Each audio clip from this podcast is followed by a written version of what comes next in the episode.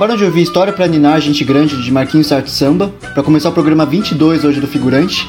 E quem que a gente vai falar hoje, Thiago? Hoje a gente vai falar com Isabela Andrade. Isabela, ou mais conhecida como Bela, é estudante de Direito e, como todo brasileiro, amante do carnaval. Hoje ela vai nos contar sobre o que é o projeto de um desfile, sobre os bastidores, sobre o sentimento da festa mais famosa do mundo. Aê, e aí, Bela, tudo bem? E aí, Arthur, tudo ótimo. Com você? ela falou, ela falou oi pra, só pra mim, tá, Thiago? Ah, não, depois eu ia dar um meio especial pro Thiago. Mas vamos com calma. Eu tô conhecendo o Thiago agora. Ah, beleza. tá. É, como que é de praxe, antes da gente começar a seguir nosso script do programa de- sobre carnaval hoje, a gente pergunta sempre sobre as músicas, né? A gente quer saber primeiro de você, por que você escolheu essa primeira música do Marquinho Arte Samba?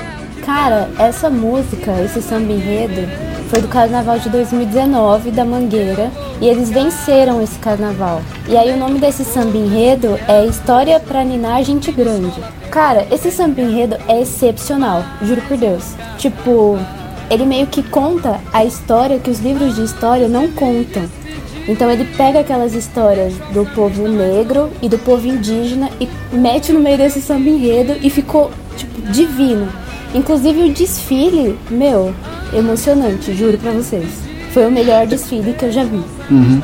Eu vou acreditar em você porque geralmente eu não vejo desfile, mas você, você vai, convencer a gente hoje a ver mais um pouquinho. Por favor, vejam os desfiles. Uhum. Agora, indo pro começo do nosso bloco, por que o carnaval, na sua visão, é, o- é a maior festa do Brasil? Cara, assim, o carnaval é a maior festa do Brasil por fatores puramente econômicos, né? É uma festa que gera muito dinheiro porque atrai é, turistas internacionais, atrai muita galera ah, de fora, né? E a galera daqui também festeja muito carnaval, então é o boom econômico do Brasil, é o carnaval. Então por isso que é a festa mais importante do país. Porque festas como São João e a festa de Parintins tinham tudo para ser as festas mais importantes do país, mas como não acontecem em grandes centros como Rio de Janeiro e São Paulo, talvez não tenham o- o mesmo público. Aí você acha que é porque o carnaval é meio que, tipo, é o cartão de visita do Brasil, por causa disso que ele acaba sendo maior? É, acontece no Rio de Janeiro. Assim, o carnaval em si, o carnaval que a gente conhece hoje, surge no Rio de Janeiro, né? E aí, o Rio de Janeiro é o lugar mais é um dos lugares mais atrativos do Brasil, acredito eu. Então, assim, pro turismo internacional, tá ali de mão cheia. Inclusive, acabaram de sancionar uma lei que vão ter dois carnavais no Rio de Janeiro, né? Vai ter um carnaval em julho no Rio de Janeiro, carnaval fora de época a partir de agora. Então vai ter o carnaval do começo do ano, fevereiro, carnaval no meio do ano. Caralho, sério? Fizeram uma lei É sério dois isso? carnavais? É Agora eu vou sério, pro saiu hoje isso aí. Olha, ó, fresquinho pra vocês. Carnaval fora de época no Rio de Janeiro. Puta, mas não sei se vale a pena só por, por questão de Rio de Janeiro, hein? Pelo menos tem dois, dois carnavais. Imagina ter que conviver com tanto flamenguista, não dá. Já pensou tanto flamenguista no mesmo lugar? Aí não rola, né, Thiago? Porra. Triste. Se bem que a gente tá no Brasil, né? O Brasil tem mais flamenguista que brasileiro, pra falar a real, né? Cara, eu conheço uma pessoa Mas, que enfim. torce pro Flamengo. Você conhece gente boa, então, porque eu conheço muita gente flamenguista. Infelizmente eu conheço muito mais também. É difícil. É uma dor assim, mas a gente tem que Nossa, sobreviver. eu sou totalmente alheia ao universo do futebol. Juro pra vocês. Acho que faz bem é você ficar um pouquinho alheio ao Flamengo, questões Flamengo. Mas enfim. Seguindo para a próxima pergunta, é, o que culturalmente o carnaval representa que, é, que faz que ele seja tão importante para a gente, po- pro povo brasileiro, que é um povo tão diverso, tão diferente? Então, é que o carnaval, na verdade, é um fenômeno, fenômeno da liberdade, né? Desde o começo, desde o surgimento do carnaval ali no, na Grécia, na Roma Antiga, o carnaval já tinha, já tinha esse intuito. E aí na Idade Média vem um carnaval, o carnaval é antes da, da quaresma, exatamente para isso. Porque a quaresma é aquele período do jejum tal. E aí o carnaval seria pra pessoa extravasar e fazer tudo o que ela quer. Então, assim, tem, tem até uma frase do Oswaldo de Andrade que ele diz que no carnaval o índio se veste de senador, que se veste, o senador se veste de negro. E aí, tipo, você inverte todos os papéis. É claro que isso deveria acontecer o ano inteiro, o índio vestido de senador, mas assim, é um marco porque você meio que nivela as pessoas, entendeu? Não existe aquela hier- hierarquia. Você tem um cara muito rico no bloco de carnaval e você tem um cara muito pobre no bloco de carnaval também. Então é um fenômeno porque você junta todas as classes. É claro que sempre tem problemas de questões raciais, esse tipo de coisa, mas assim, você meio que nivela, você meio que coloca uma cortina nessas questões. Uhum. Tá, mas tipo. Peraí. Esqueci a pergunta que eu ia fazer. Porra, tudo. Aí é foda, né? oh, porra. Tá, é nove da noite, gente. Fazer o quê? Mas é. Tranquilo. Fica tranquilo que vai até bem mais, cara. Então é. Tá, é, vamos passar para a próxima pergunta, qualquer coisa eu lembro. É, mas, tipo, na sua concepção, a- é, você acha que o ano de verdade só começa depois que a gente começa o carnaval? Por causa dessa questão da gente, ah, tocar o foda-se, depois a gente vai viver a vida mesmo. É, é a realidade do brasileiro, né? O ano só começa depois do carnaval, até economicamente. Tipo, o grande boom do ano é o carnaval. Uhum. Mas então 2020 não vai acabar esse ano. É, então 2020 nunca vai acabar pelo que eu tô vendo, entendeu? É, a gente tá gravando eterno 2020 45 de dezembro. É, Ah, mas teve carnaval ano passado, 2021, que a gente não sabe se vai começar nunca. sim. É, então. Até aí, a gente vai ficar em dezembro de, de, de- dezembro de 2020 pra sempre, né? Exatamente. Não aguento mais. 2020 Mas, é- até a vacina, até a gente virar jacaré vai, vai ser Imagina. 2020. O bloco cheio dos répteis lá vai ser legal. Mas, é, mas por que você acha que esse sentimento de janeiro, fevereiro, assim, o marasmo, que a gente tem que realmente o ano não começa, só porque a gente tem que tacar o foda-se mesmo, de- mesmo depois dos, das festividades do final do ano? Meu, é que na real é uma pergunta muito difícil. Porque pra mim não, não é um marasmo. Porque o carnaval pra mim começa em novembro. Caralho, tá, entendi. Uhum. Entendeu? Então pra mim não é um marasmo, mas eu acredito que esse marasmo de janeiro até o final de fevereiro seja porque as, as festi- festividades de final de ano não são tão relevantes quanto o carnaval, entendeu? Porque eu acho que as festividades de final de ano são mais direcionadas à família. Então você tem que estar dentro daquelas regras e das normas da sua família, enfim. E o carnaval não. Carnaval você pode ser quem você quiser, dentro dos limites legais, claro. Chegou a advogada, Zera. É, chegou já o pessoal de direita aí. Não vou jogar o verde aqui, já pensou? Depois o pessoal do Mackenzie ouve aqui. Pois é. Fala- Falar que pode tudo. É, não, pode tudo no carnaval, a gente tá liberado. Mas, é. Pra, vo- você falou que o, o. Pra você o marasmo não. Não existe esse marasmo, né? Porque pra você o carnaval é desde de novembro. Então vocês já começam a se preparar desde antes, assim? Muito antes, muito antes de novembro, a escola já começa. É assim, quando acaba o carnaval, por exemplo, acabou o carnaval de 2020. hum, Dois meses depois, eles já tinham um tema pronto. Inclusive, o- os carros já, já começavam a ser desenhados. E o samba enredo, a gente já começava. Eles já começavam a fazer a eleição do samba enredo, né? Ah, então é um processo que. que é pra- praticamente um planejamento de um ano inteiro, né? O fazer um desfile de carnaval, carnaval mesmo. Sim. E em Tá. um dia acaba tudo, uma noite. É, então, eu, eu, eu queria saber isso, Bela. Como que é essa sensação de vocês planejar um ano inteiro pra um dia? A questão é que a gente não se planeja o ano inteiro pra um dia, entendeu? A gente se planeja o ano inteiro pra vitória de um ano inteiro. É triste quando a gente não ganha, porque é o planejamento de um ano inteiro, não jogado fora, mas assim, é uma vitória que não veio e uma vitória muito significativa para uma escola de samba. Porque quando você ganha um troféu, além do, dos patrocínios que você ganha, você ainda ganha o, o prêmio, né? Que é muito significativo pra escola. Ah, o prêmio é, é como? É tipo uma bonificação que chega pra escola em si ou para os colaboradores também que vieram, que vieram ajudando durante o ano? É, então, o prêmio é dado pra escola. Eu acho que a escola distribui esse valor como ela quiser. Você chegou Tá. a ganhar alguma vez?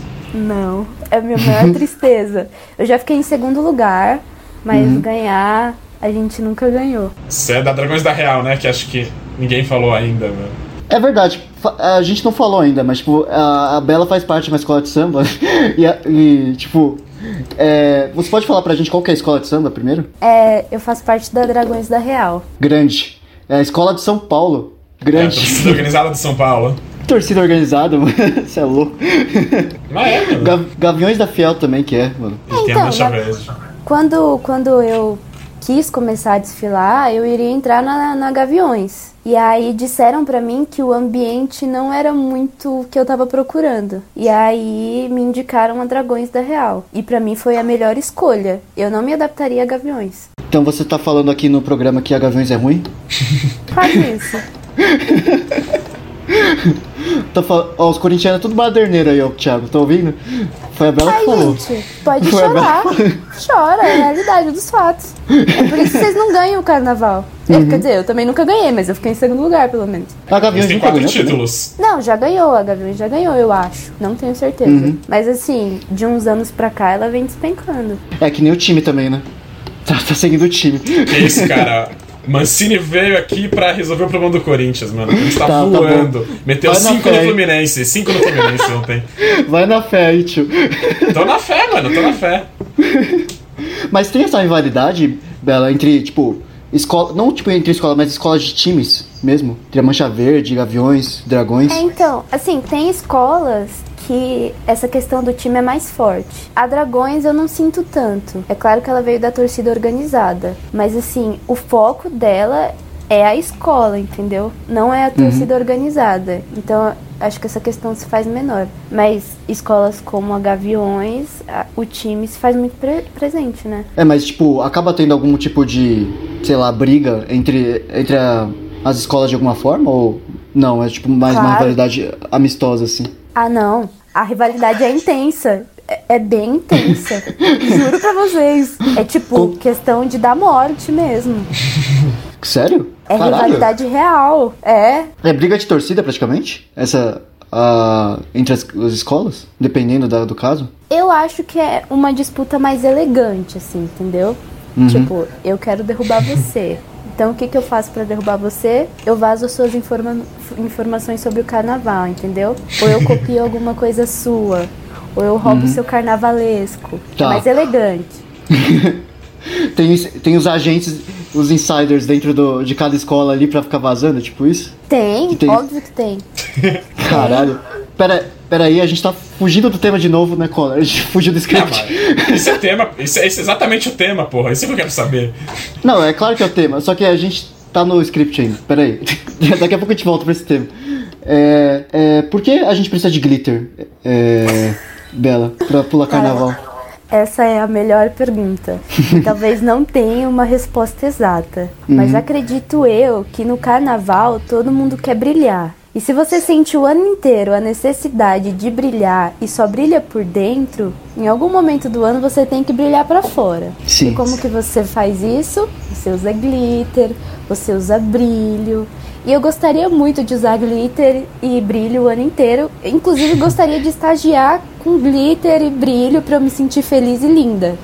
Mas como eu só posso fazer isso no carnaval, eu realmente exagero. Ah, mas, mas Bela, do jeito que o glitter não sai, você pode ficar o, dia- o ano inteiro com glitter, dependendo de quanto você usar no carnaval. O glitter nunca sai do meu corpo, ele tá o ano inteiro aqui. Não, tem, tem, tipo, tinha uns. Tinha uma vez, um ano, eu acho que eu tava em julho. Aí eu fui dar uma olhada, tipo, num braço, assim, tinha um glitter. Assim, eu falei, porra, mano, ainda tem um glitter aqui. Que isso, tio? Inclusive, pessoas que vão pro carnaval e dizem, ah, eu não gosto de glitter, elas voltam pra casa com glitter. Cheias de Hitler. Isso é um fenômeno que só o carnaval proporciona. É, não tem, não tem como não, não sair voltar com glitter. Eu acho. Do jeito que a gente pratica distanciamento social durante o carnaval, né? é foda. Mas lembre, Aí é galera, sempre usem glitter ecológico, senão tem algum problema lá que eu não lembro. Glitter ecológico, existe isso? Existe, porque o Existe. glitter é feito de plástico. Vixe. Aí tem um Como que glitter é? que é feito de alga marinha. Alga marinha, eu acho que é. Aí dá pra comer depois, é isso? É, eu acho que não dá pra pôr Não, no cara. sushi. Eu só tô, Mas- eu só tô sendo trouxa aqui. Mas é alga marinha, então? Tipo, tipo, você- É, é Sei. algum tipo de alga. mas brilha tão bem quanto o plástico? É, ele substitui o plástico, mas é tão caro que é melhor comprar o de papelaria mesmo, que é 50 centavos. Ah, é melhor nem comprar, né, né, Bela? No final você vai voltar com o mesmo. É, melhor você nem comprar. Você vai voltar com glitter de qualquer jeito, então nem compra. Exato. É, agora, tipo, você falou do planejamento e tudo. Porque na nossa concepção de leigo, carnaval é uma festa no ano que a gente. Não é uma festa, são um mês de festividades e tudo. Mas Algumas do jeito que você assim. fala. É. Do jeito que você fala, parece que carnaval é um projeto, praticamente, né? Que dura um ano inteiro. Carnaval é É, um projeto. como que é ver carnaval dessa perspectiva? Assim, eu tenho amigos que sempre perguntaram pra mim por que, que eu cometi essa loucura. Que é claro que tiveram, tiveram vezes que eu tive que abrir mão de algum bloquinho muito importante que eu queria ir. Às vezes eu deixava de ir à aula pra ir pros ensaios de carnaval. Não, mas Ah, isso é mas normal. faltar Bela. aula é motivo pra qualquer coisa, qualquer coisa é motivo, né? Aula, aula, tudo bem. Cara, já fingi, já fingi doença no trabalho pra ir pra ensaio de carnaval. Sério? Caramba. Caraca. Juro. E se você não vestir a camisa, você não faz parte da escola. Então, assim. Nossa, é tão, tipo, é sangue, você tem que doar, dar o seu sangue assim pro Você coisa? tem que Caramba. doar o que você tem pra escola. Não falo questão de dinheiro, mas de tempo. De dinheiro também, se você quiser, a escola vai aceitar. agradecer muito. Mas assim, tempo e dedicação é o que eles mais pedem. Quanto tempo mais ou menos que você perde? Você perde não, você, você, você desfruta Investe. da escola de samba durante, o durante a semana? Pra uma escola de samba, assim, É. quando tá perto do carnaval, meu, vai, pra mim, vai um final de semana inteiro. A gente começa o ensaio uma hora da tarde e vai parar meia-noite. Isso Nossa. assim, desde novembro, entendeu? Caraca. E aí vem nesse ensaio. É claro que tem as pessoas que pagam a fantasia. Quando a pessoa fala assim, ah, eu comprei a fantasia da escola de samba, você pode ter certeza que ela foi no máximo em cinco ensaios e saiu na avenida. Mas assim, se você faz parte da comunidade, é sangue real. Tá, você tem que estar realmente toda hora lá, mas tipo, tem alguma pressão assim da galera? Falar, mano, você não tá vindo muito, o que, que tá acontecendo? É, Tem, tipo, se você. tem. O, o diretor de ala chega e fala, olha, é, você não tá vindo muito, se você continuar da gen- desse jeito, a gente dispensa a sua participação no carnaval. E pode Nossa. ter certeza que tem várias pessoas querendo estar no seu lugar. Caralho, mano. Mas é tipo.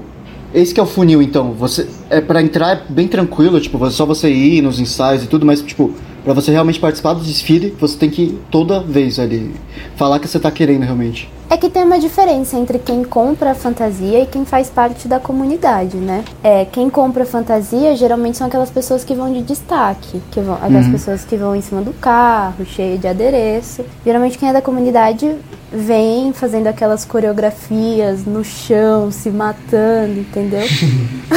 Não, mas a gente precisa dessas pessoas que compram a fantasia. Uma dúvida: quantas pessoas assim que fazem da comunidade, que estão desde dois meses depois de um carnaval planejando outro, quantas tem mais ou menos nesse grupo? Cara, eu não faço ideia. Olha, o carnaval, em média, na uma escola de samba sai com entre 2 mil e 3 mil pessoas. Caramba. Eu acho que. Eu acho, e eu tô chutando assim bem por cima, acho que 30% dessas pessoas pagam a fantasia. O resto, 70% fazem parte da comunidade. Até porque a escola precisa muito dessas pessoas da comunidade, porque é o que faz o carnaval realmente acontecer. né? Mas como que, tipo, eles conseguem coordenar tantas pessoas pra, tipo, um único projeto, assim? Então, é como se fosse um país. Imagina que a escola de samba é um país. E as alas são os estados. E esses estados têm municípios. E aí, dentro de, sei lá, a escola é dividida, segmentada em vários temas. Assim, tem um tema geral. E aí ela é segmentada em vários pequenos temas. Sim. E aí cada um desses temas tem carros. Imagina que atrás desses carros ou nesses carros cada um seja uma ala. Então isso serão os municípios. Cada ala tem um diretor de ala. Então esse diretor de ala vai pôr ali naquela ala a ideia que a escola quer passar na avenida. E para coordenar todas essas alas, a gente tem a harmonia, que é como se fosse uma ala à parte. Tipo, é como se fosse o judiciário, a harmonia. Que tá ali pra coordenar, colocar todo mundo direitinho e falar, pelo amor de Deus, não, não fujam as regras da escola. E aí eles estão lá sempre quando você quer passar na frente do carro, eles estão pra empurrar você e falar assim, ei, mano, aqui você não pode chegar não. Você não tem autoridade pra chegar aqui, entendeu? Ah, entendi. Então, tipo, você tá numa ala específica, você só é da sala, assim. Você, tipo, geralmente você não interage tanto com as outras, assim. Você sabe o seu mini projeto que tem um projeto maior. Isso. Eu sei o meu mini projeto, que é o projeto que a escola quer passar, que faz parte daquele projeto maior, que é o tema da escola, né? E isso é alguma forma boa até, porque se tiver um insider dentro, ele só vai saber aonde que ele tá mesmo, né? Tipo, o mini projeto que ele está, né, realmente. Sim, Então- a gente precisa se dedicar só àquele projeto, porque como a, a escola tem um projeto geral, é, todas as alas vão entrar em algum momento em harmonia e vai dar a execução para todo o projeto, entendeu? Por isso que precisa ser uma preparação de um ano inteiro. Sim. E como que começa depois, tipo, é, o treinamento em conjunto? Quando junta tudo, todo, todos os, todas as alas. Então, geralmente acontece assim. É, a minha escola, eu não sei se isso se aplica a todas as escolas. É, A minha escola, a gente tem um ensaio, um ensaio durante a tarde, que é só com a minha ala. E aí à noite a gente tem um ensaio geral, que é com todas as alas. E aí a gente fica rodando a quadra com todas as alas, todo mundo cantando samba enredo enquanto dança, porque todo mundo tem que saber de cor o samba enredo e a gente tem que estar em harmonia todas as alas cantando samba enredo. E aí a gente tem os ensaios técnicos, que isso se aplicam para todas as escolas de samba, é obrigatório. Todas as escolas de samba têm que estar nesse ensaio técnico, eles separam os dias e aí você desfila na avenida mesmo. E aí é sem carro, sem nada, óbvio. E aí vão todas as alas pro AMB e fazem um ensaio técnico. São dois ensaios técnicos antes do carnaval. Nossa, Caraca. caramba, parece. Não parece que é muito tempo, e, Bela. muito tempo que você fica nisso. Mas, tipo, é, deve ser um sentimento bem legal você ver tudo que você ficou o ano inteiro fazendo é, no, tipo, nos ensaios finais, né? Vendo acontecer realmente, né? Eu não sei se, se, é, se é isso mesmo. É, então, na verdade, os ensaios técnicos são mais para a escola de samba ter uma ideia de como a escola tá na avenida. Então, Ah, tá a, a minha escola, ela coloca um drone em cima da enquanto a gente desfila para saber como é que tá o andamento da escola e como tá o samba, o samba enredo, se tá todo mundo cantando, se tá em harmonia. Então é mais pra gente ter uma ideia mesmo de como que a escola vai se comportar na avenida. E é o momento de fazer os ajustes, entendeu? Quando vocês estão desfilando, fica todo mundo cantando junto? É obrigatório cantar. Se você não Nossa, mas- cantar no dia da, da, do desfile, tem um jurado que analisa pra ver se tá todo mundo da escola cantando, né? Caraca. Caralho. Mas você decora uma hora de samba enredo? Ah, Não, na verdade a gente decora quatro minutos, né? Mas o samba vai repetindo. Ah, tá. É que pra mim eu achava que era tipo uma música extensa de uma hora. Não, a gente repete, repete, repete, repete o samba enredo, vai repetindo. Uhum. Ah, que bom, pelo menos, pelo menos já, já fica mais fácil de decorar. Mas então, sumarizando tudo que você falou, carnaval não é tudo festa, então. Não. É, depende do ponto de vista, depende de onde você tá no carnaval, né? Se você tá no carnaval só pra ir pro bloquinho, óbvio, se você não fizer parte da organização do bloquinho, né? Se você, se você tá ali só pra seguir o bloquinho, pra você é só festa. Mas pra vocês, no final, é tudo sobre a festa, ou não? É, no final pra gente é tudo sobre a festa. É óbvio que eu curto os dois carnavais, né? Chega um momento que eu falo aí, galera, beijos, partiu o bloquinho e é isso aí. É, então, a gente queria saber, tipo, você que vivencia os dois tipos de carnavais, né? Porque você vai tanto pros bloquinhos quanto você participa realmente de uma escola. Qual que é a diferença que você vê do desfile de carnaval com os blocos, os bloquinhos que acontecem aqui em São Paulo? Ou os blocos, demais bloquinhos que você já foi? É, então, assim, eu, eu consigo falar só dos blocos de São Paulo. Eu sei que no Rio de Janeiro existem blocos que são totalmente diferentes do de- de São Paulo. Tem um bloco no Rio de Janeiro que o nome é Cacique de alguma coisa. E eu sei que esse bloco, eles usam fantasia, é um bloco totalmente diferente. Mas para os blocos de São Paulo, a questão é, o bloco aqui funciona um trio elétrico, um cantor em cima e é isso aí, a galera atrás, dançando, fazendo o que quiser, e é isso. O Um carnaval monte de vendendo não. cerveja, muito importante. É, o carnaval de avenida você precisa de dedicação. É dedicação pura. Óbvio que tem um momento de diversão, mas assim, é dedicação o ano inteiro. É você dando sangue pra escola. Tipo, a gente precisa ganhar esse carnaval. E você sabe que a escola depende de cada componente. É, você.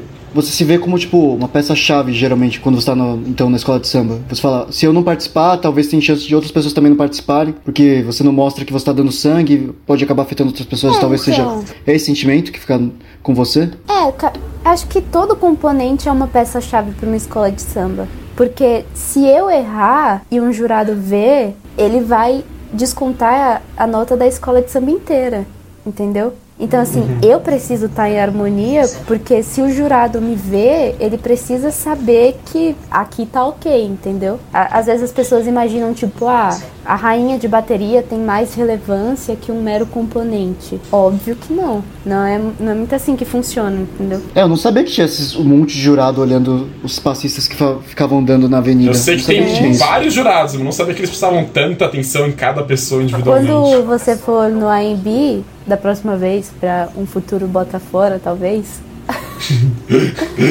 Tomara, né?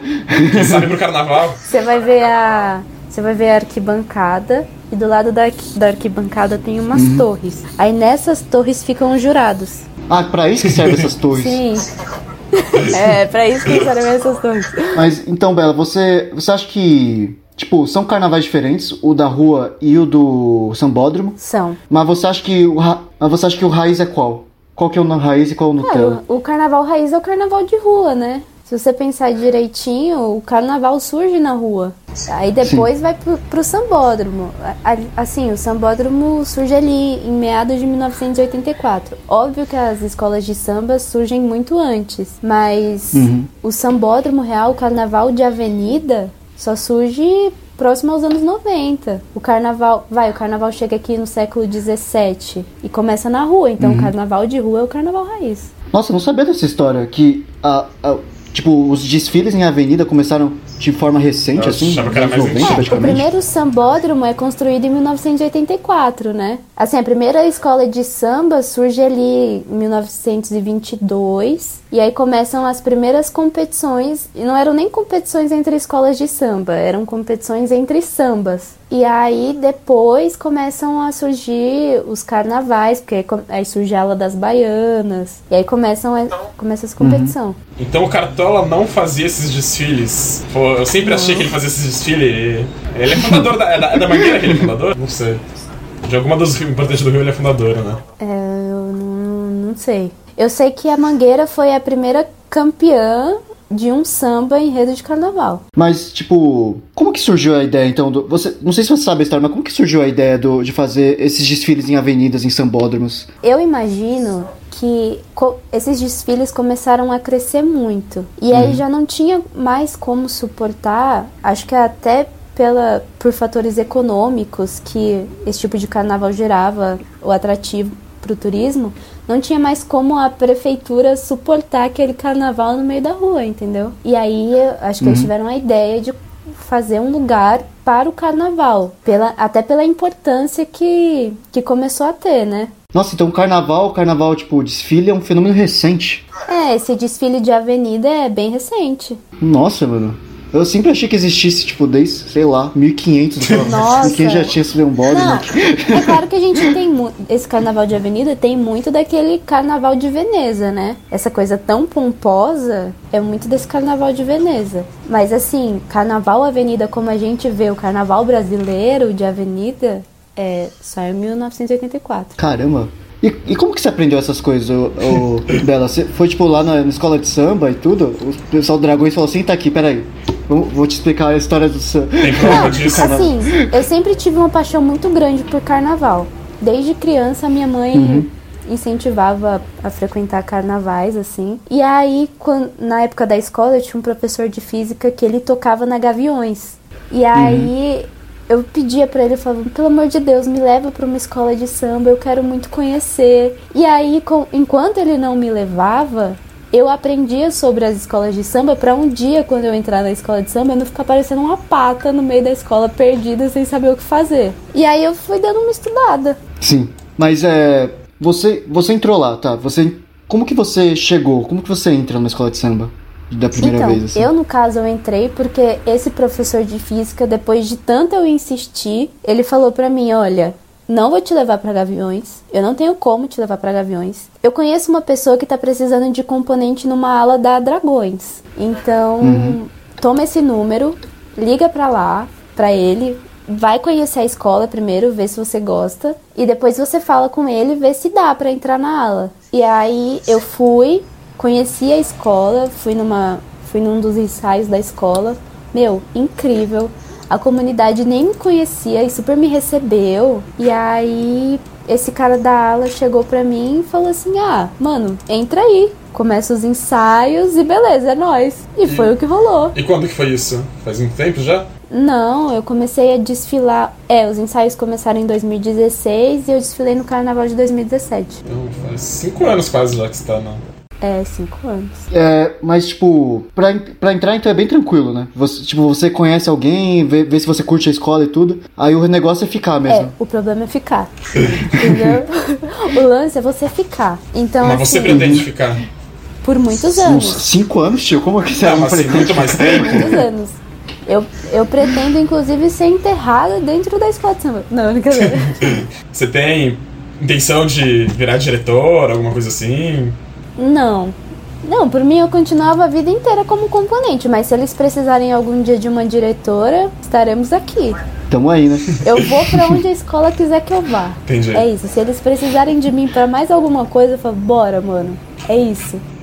Principalmente se for no meio do, do horário da aula do Mackenzie, né, Bela? Com certeza. Entre as 6 e meia e 10 e 50. Pra mim é tipo, ah, tá tendo desconto no Bob's, vou ter que faltar na aula, mano. Não tem jeito. Droga. Colocaram o desconto bem na hora da aula. Porra, mano, não vai dar, né? Não, ô Bela, você não tem noção, tinha, tinha umas vezes que. Eu, eu tenho uma amiga que ela tem uma banda, né? Ela sempre tinha os, os horários estranhos, assim, né? Pra fazer os, os shows dela, que era tipo quinta-feira às, às 8. Aí ela mandava pra mim, ela sabia que eu ia, porque eu falava pra ela, ó, se for Mackenzie, se for no horário do Mackenzie, eu tô indo. tá? Eu já colo. Ah, então era por isso que eu te via pouco. Claro que não, eu sempre tava lá, não tava? Tava. Não. Tava. Deus tá vendo que tava. Eu tava assim. Às vezes eu tava dormindo, tá? Às vezes não. Às vezes ou com bastante frequência. Não, e o pior é que ele dorme e, tipo, ele acorda sabendo tudo que tava rolando. Eu, eu finjo bem, Bela, eu finjo bem, né? Aham. É, quem não, quem não sabe, eu e a Bela somos da mesma classe do MAC. Aí faz três anos, quatro, e a gente nem interage direito, né, Bela? Eu Ah, acho que ela levou um susto quando eu te chamei no Insta, falou, bora participar do programa. Não, o pior que eu nem pensei. Eu, tipo, meti um bora. Vamos sim. Vamos? Eu acho que a gente, a gente conversou, assim, conversou mesmo a primeira vez aquele dia da churrascaria. É, mas aquele dia da churrascaria eu tava puto, né? Ah, é verdade. Nossa, velho.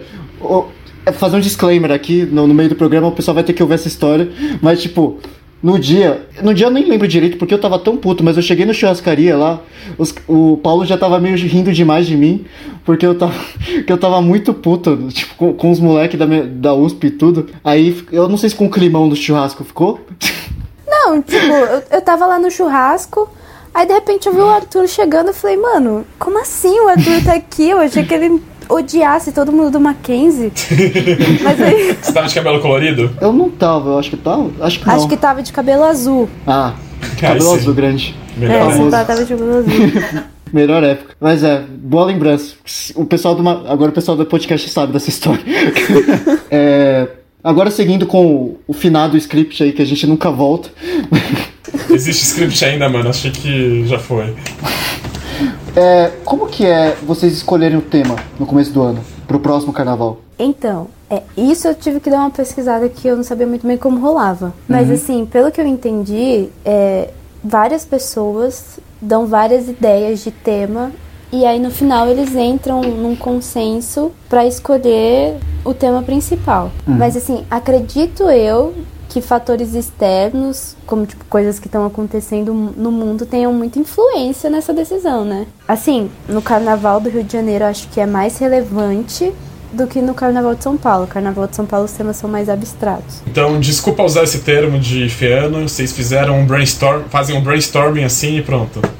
Mas é, o, o carnaval de São Paulo então é umas coisas mais tipo falar de amizade, falar de imigração. E do Rio de Janeiro é pra xingar o Bolsonaro mesmo? É tipo isso? É, então, assim, isso é uma coisa que me incomoda muito é, no Carnaval de São Paulo. Eu acho que em algum momento a gente vai ter que se posicionar politicamente. Como aconteceu no Rio de Janeiro. No Rio de Janeiro, pelo que eu fiquei sabendo por cima, talvez eu esteja errada, é, esse posicionamento político veio só depois que cortaram a verba do carnaval de avenida. Não cortaram, mas diminuíram. E aí eu acho que essa relação com os políticos diminuíram, diminuiu, e aí eles começaram a se posicionar politicamente. Isso foi muito relevante pro carnaval do Rio de Janeiro, porque hoje a gente realmente pode dizer que o carnaval de avenida do Rio de Janeiro é muito melhor que o carnaval de São Paulo. Muito melhor.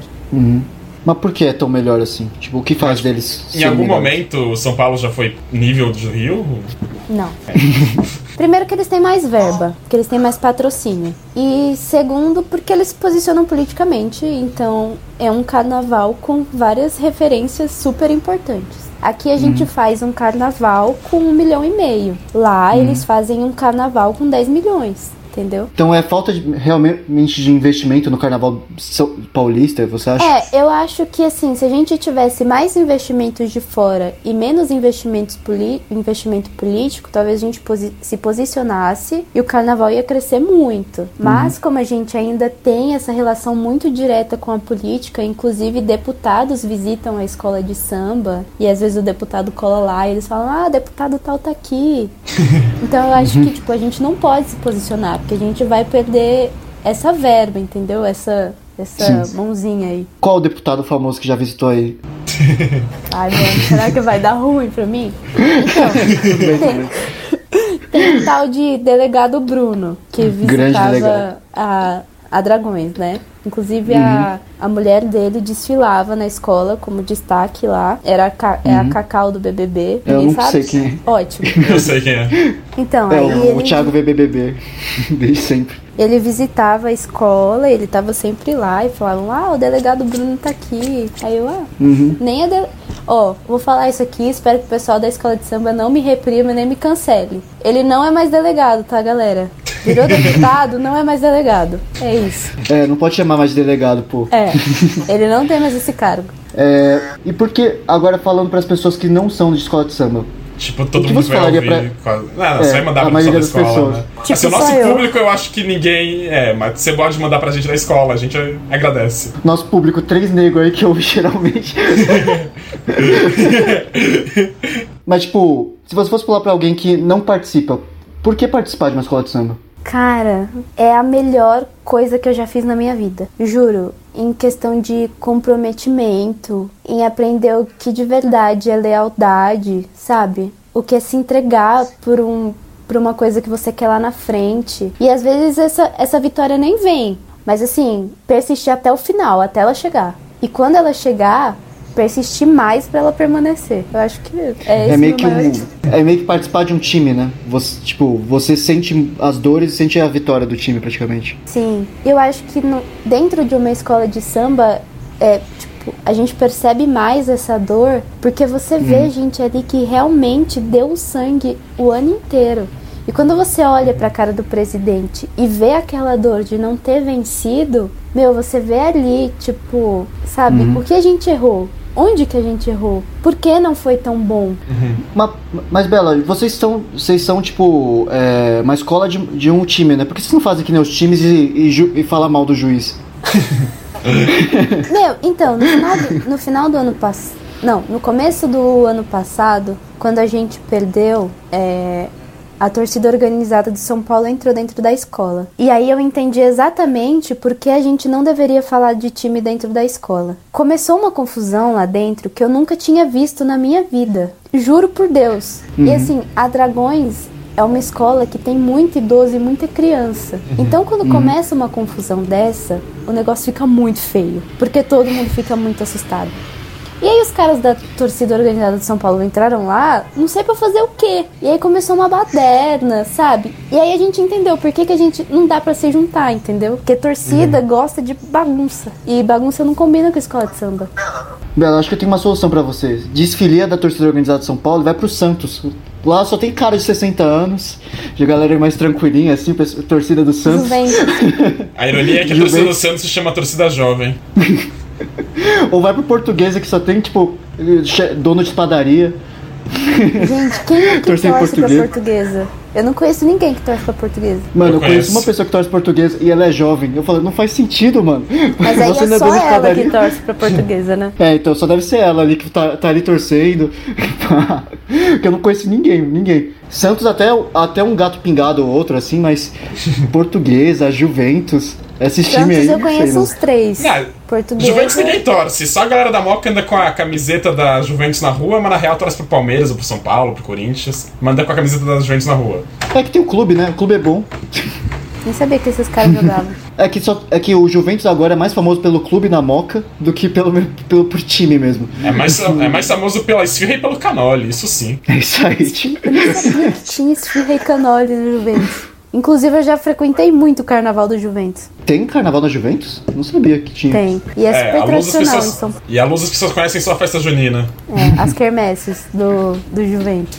Nossa, não sabia que tinha essa. Mas, enfim, não é sobre Juventus que a gente tá falando.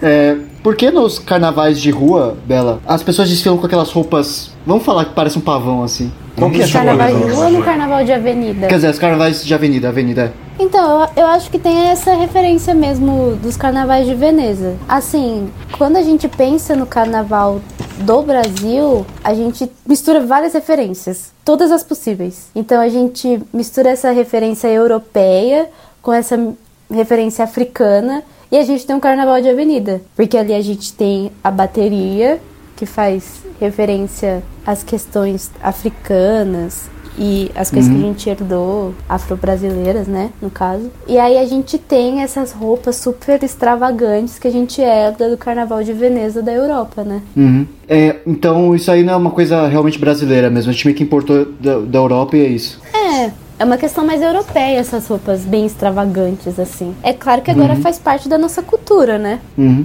Você gosta disso aí, Bela? Eu não sei, às vezes acho muito feio essa roupa. É claro que tem umas fantasias que eu olho e falo, gente, precisava, sabe? Tinha que ser assim? Tá feio. Mas assim, tem, fan tem fantasia que você olha e fala, gente, que coisa linda. Alguém me coloca dentro disso, por favor? Você já usou um desses? Uma dessas fantasias extravagantes assim? Aham, sim. Não, nunca. Eu não, não tenho dinheiro pra pagar, não. É muito caro. Quanto que é mais ou menos pra você acabar pagando a fantasia? Olha, eu não pago nada, né? Assim, eu no máximo, acho que uma vez eu paguei 120 reais. Mas assim, essa, essas mulheres que desfilam com essas fantasias muito assim, tem algumas que chegam a pagar 100 mil reais. Caralho. Caralho, 100 mil reais? Sim, Cacete. Numa fantasia. juro pra vocês. Trabalhar 200 meses de estágio pra comprar uma fantasia, mano. Sim, exatamente. Mas é porque os, os adereços são muito caros, né? Não é só a fantasia em si. A pluma é muito cara, o brilho é muito caro. A mão, de, a mão de obra não é tão cara, mas pela dificuldade de fazer, eu acho que aumenta muito o valor. Mas a matéria. Por que a matéria-prima é tão cara assim? Usam por que a pluma é tão cara? É. É, tem umas que usam umas coisas assim, sabe? Mas geralmente não usa. Eu não faço ideia porque é tão caro, mas eu acho que pela delicadeza, algumas coisas são feitas à mão, assim, sabe? Tipo, n- não tem um- uma, uma linha de produção de adereços de carnaval. Claro, tem aqueles adereços de carnaval vagabundo, que dá pra ver de longe, né? Que a qualidade é péssima. Mas assim, esses adereços mais requintados, nossa, é muito caro, gente. Vocês não têm noção. É muito dinheiro. É, e é feito sobre medida, né? Pra essas pessoas que compram, né? Feito sobre medida. E machuca, tá? Não é uma, uma. Geralmente não é uma fantasia muito confortável. Tem rainha de bateria que sai sangrando da avenida porque a, ma- a fantasia machucou, né? Que é pesada. Caraca. E vo- você que é passista, você usa é, um coisinho que é mais tranquilo de usar, né? Pra poder. Não, na verdade eu sou componente, né? Passista a gente chama de aquelas mulheres que vêm sambando. Eu sou componente. Ah, tá. Eu uso uma coisa mais tranquila, até porque eu preciso usar uma coisa mais tranquila, porque como a gente vem se movimentando muito, se Uhum. eu usar uma fantasia parecida com a da rainha de bateria, a gente não vai dar o movimento pra escola, né? Então É, eu preciso vir com uma fantasia mais de boa. Geralmente é muito quente. A minha única reclamação é que ela é extremamente quente pra atravessar uma avenida inteira com fantasia superaquecendo no corpo. Quanto tempo mais ou menos você desfila? Então, a escola inteira tem que atravessar a avenida em uma hora e dez, eu acho. Uma hora e dez, uma hora e quinze. Eu não tenho certeza Uhum. do tempo exato. Mas eu, eu passo na avenida meia hora. Porque, por exemplo, se eu sou o primeiro carro, eu já saio Uhum. da avenida porque a escola inteira tem que passar um- em uma hora, e, uma hora e pouco, né? Nossa, parece cansativo, hein, Bela? Não, é fora do Não é? normal o cansaço. Cansa, pode falar palavrão? Cansa pra caralho. Cansa. Sim. Música alta também, todo mundo gritando. Mas, mas, tipo, a adrenalina não faz você ficar querendo continuar? Ou não sei como que é. Sei- é que eu tenho o pensamento que é um jogo. É quase que um jogo, assim. Porque eu fico que nem parecendo que é campeonato. Não sei. Os, os ensaios técnicos são mais cansativos. Porque além de dançar, a gente tem que cantar a avenida inteira. Então, assim, os ensaios técnicos são cansativos porque eles precisam ser cansativos.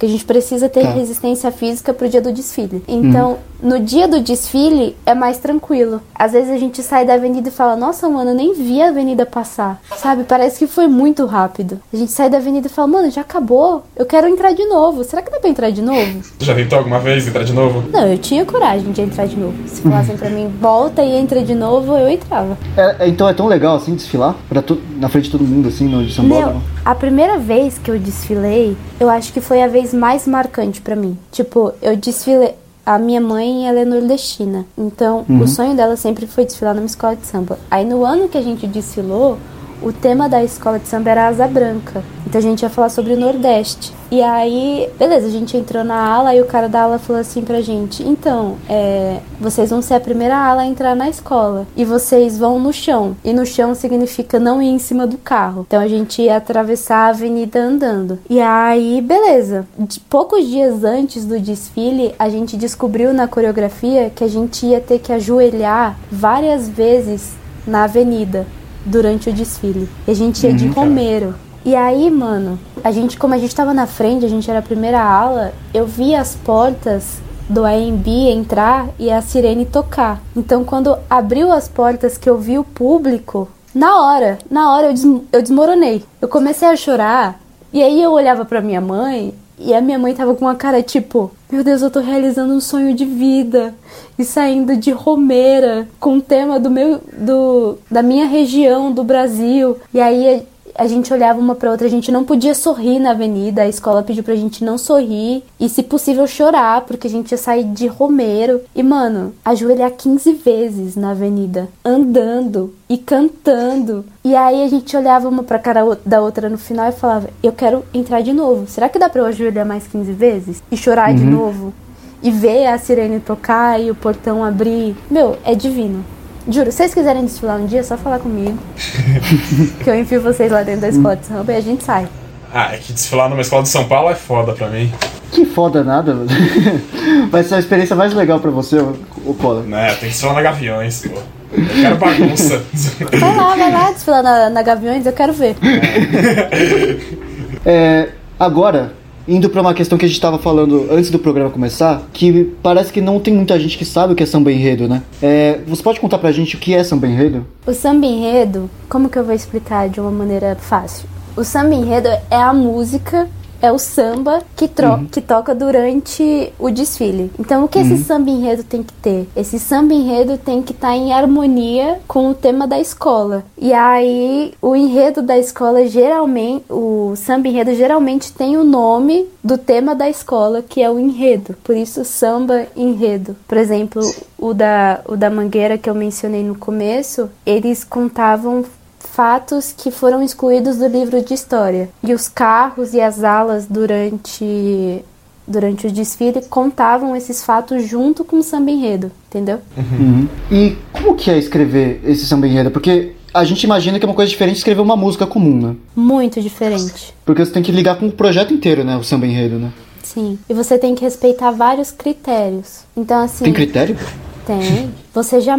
Um samba enredo jamais pode fazer publicidade. Então não tem como você é, financiar um carnaval e esperar que digam seu nome no meio de um samba enredo. Isso não vai acontecer. Então, assim, e existe uma Então competição. é por isso que nunca ninguém mencionou as cervejas da Ambev, porque ela patrocina tudo no Brasil e imagina que já teria feito. É, pois é, várias vezes. Então, tipo, tem. Eles fazem. Várias pessoas escrevem vários samba enredos e no final tem uma seleção do melhor samba enredo que se aplica melhor ao carnaval da escola. Então, tipo, é uma competição. Ah, uma competição dentro da escola de samba. Eu pensei que era tipo é uma mesa de roteiristas e o pessoal escrevia assim o samba e ficava Não, testando. não. Tipo, Uhum. várias pessoas escrevem samba enredo. Aí, o, pro carnaval desse ano, eu acho que na minha escola tinham 13 samba enredos. E aí teve uma votação pra escolher o melhor entre eles. Depois que escolhido o samba enredo, como que, tipo, pode modificar depois o samba escolhido ou não? Como que funciona? Não, eu acho que talvez eles possam alterar alguma frase, alguma coisa. E aí, depois de escolhido, depois de apresentado pra escola, é aquele. Porque aí as pessoas já começam a decorar o samba enredo. E a partir de quando que você que eles anunciam qual vai ser o samba enredo pra você já começar a decorar? Olha, ano passado, se eu não me engano, foi no meio do ano que eles lançaram o Samba Enredo. Ali, agosto, julho, eles Ah, já então- lançaram o Samba Enredo. Não demora tanto assim, então, né? Não, é rapidinho. Nossa, mas pensando assim, o samba enredo não é o primeiro que vaza pras outras escolas? Não, a primeira coisa que vaza é o tema, né? Ah, verdade, tá. Sim.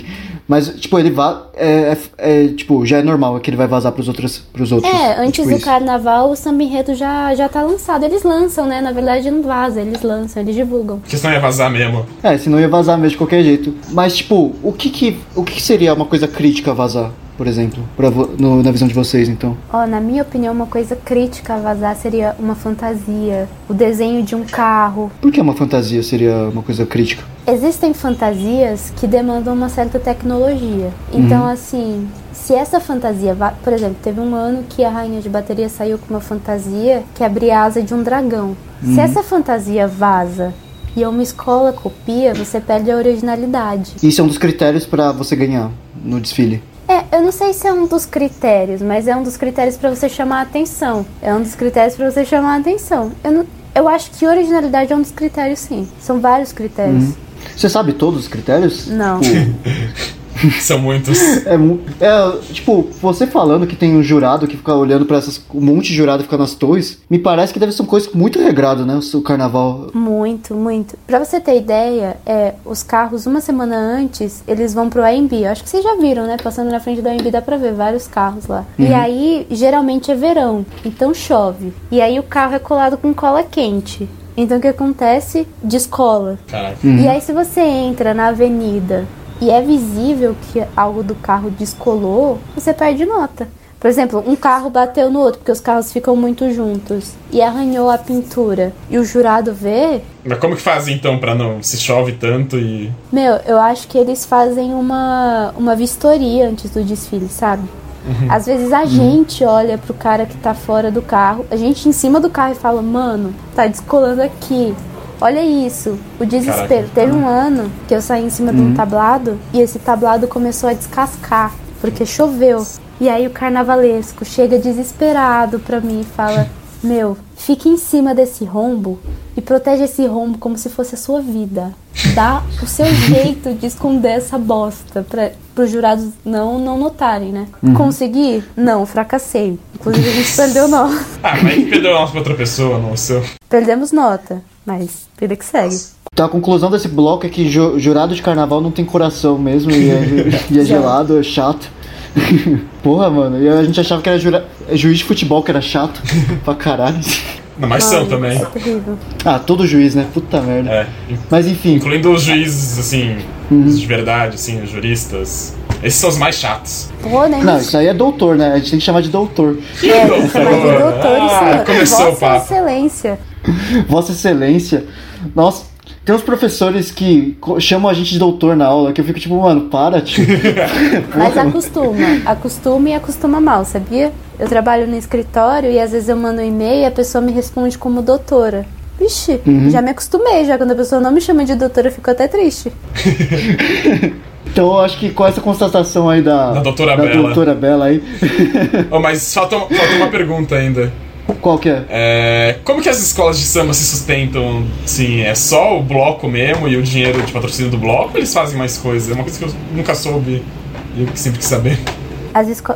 Assim, tem, tem várias formas de uma escola de samba se sustentar. Eu vou, vou usar como exemplo a minha. A minha, ao longo do ano, faz várias feijoadas. O que se- O que são essas feijoadas? É assim, você compra a camiseta junto com o ingresso e aí vai uma atração de samba ou de pagode, por exemplo. Vai pichote. E aí a gente compra... Pô, ô Bela, por que você nunca me chamou pra essas coisas? Eu não sabia que você pichote, gostava, você mano. tem, você tem cara de quem gosta de K-pop. Aí eu fiquei pensando, poxa, Poxa, poxa, Bela. será que vai dar Poxa, bom? Bela. Devia ter me chamado, eu ia, poxa. Arthur é caipopeiro, pô. Ah, é. Então, tá. Aí, aí tem a feijoada. Aí, geralmente a gente paga nesse convite 65 reais. Aí o que, que inclui esses 65 reais? O show, a camiseta e a feijoada. A bebida você paga à parte. Então já é uma forma de tirar uma renda. Aí essa- geralmente essas escolas também dependem de patrocínio. Aí vem o patrocínio. Vem uma verba do governo, vem essas feijoadas, outros eventos que a escola de samba pode promover. E é assim. Sim. Mas essas feijoadas em si são, tipo, muitas ao, Muitas. decorrer do ano? é assim? tipo uma vez por mês. E aí no final do Cara. ano tem uma super feijoada, que é tipo Uhum. uma atração muito top. Teve um ano que foi Turma do Pagode.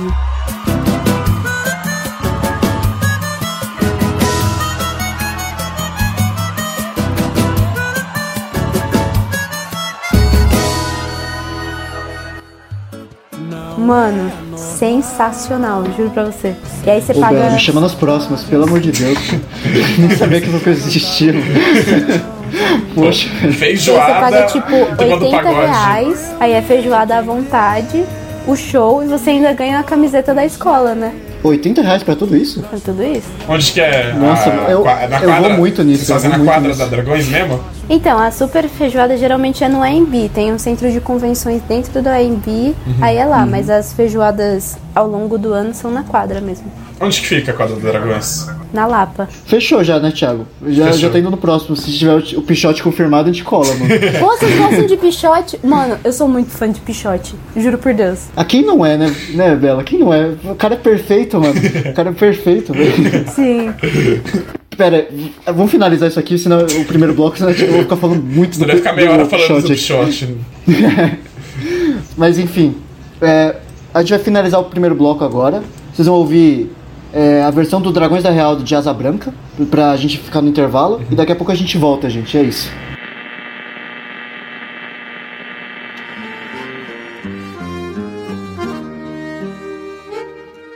Quando olhei a terra ardendo, qual fogueira de São João, eu perguntei a Deus do céu, ai, por que tamanha judiação? Eu perguntei a Deus do céu, ai, por que tamanha judiação? Obrigado, Raimundo Fagner. Tá na ponta do isqueiro. Vamos acender o cachimbo do Saci e o charuto do seu Zé. Alô, comunidade de gente feliz e arretada. Beleza, beleza, beleza. Canta, dragões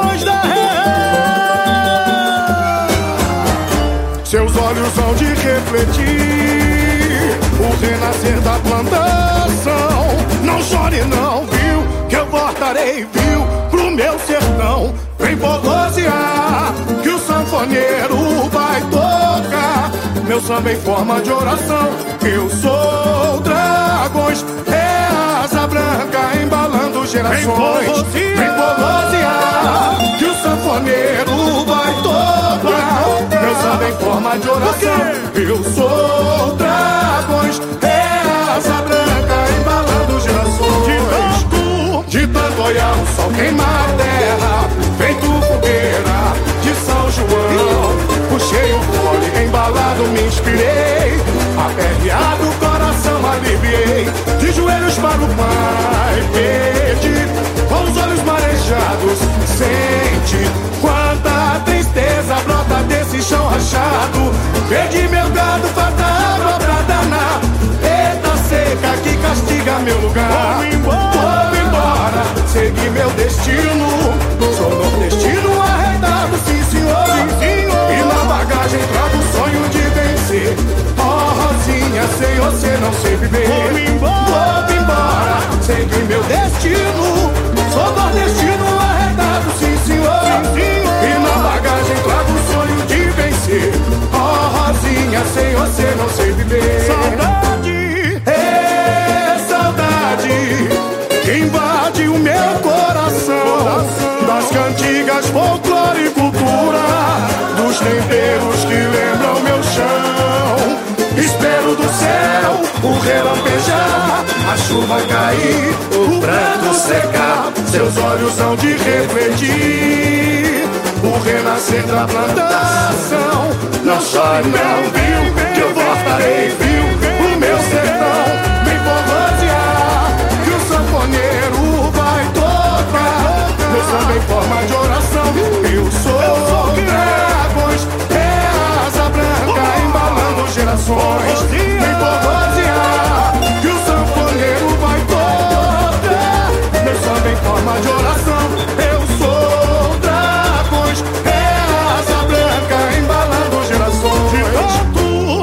Estou ao sol queima a terra. Tem tu fogueira de São João. puxei cheio fole, embalado, inspirei.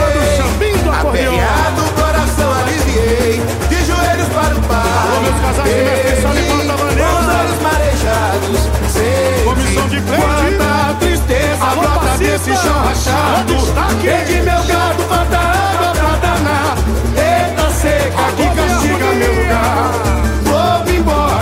Segui meu destino. Sou nordestino arretado, sim senhor. E na bagagem trago o sonho de vencer. Oh, Rosinha, sem você não sei viver. Vou embora, Alô, alô das segui meu crianças. destino. Sou nordestino arretado, sim senhor. E na bagagem trago o sonho de vencer. Oh, Rosinha, sem você não sei viver. É saudade.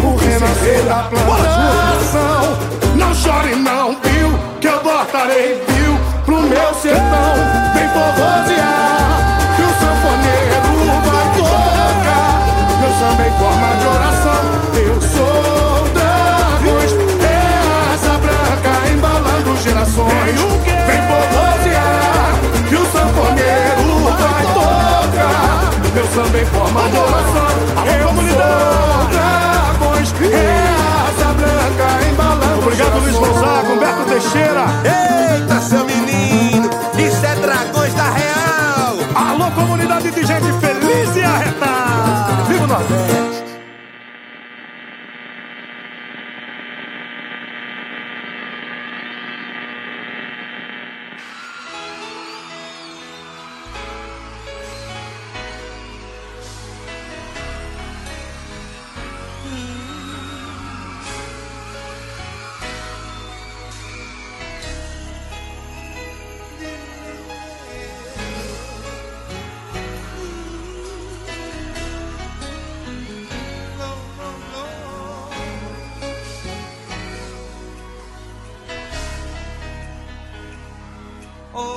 Vocês acabaram de ouvir Asa Branca na versão dos Dragões da Real.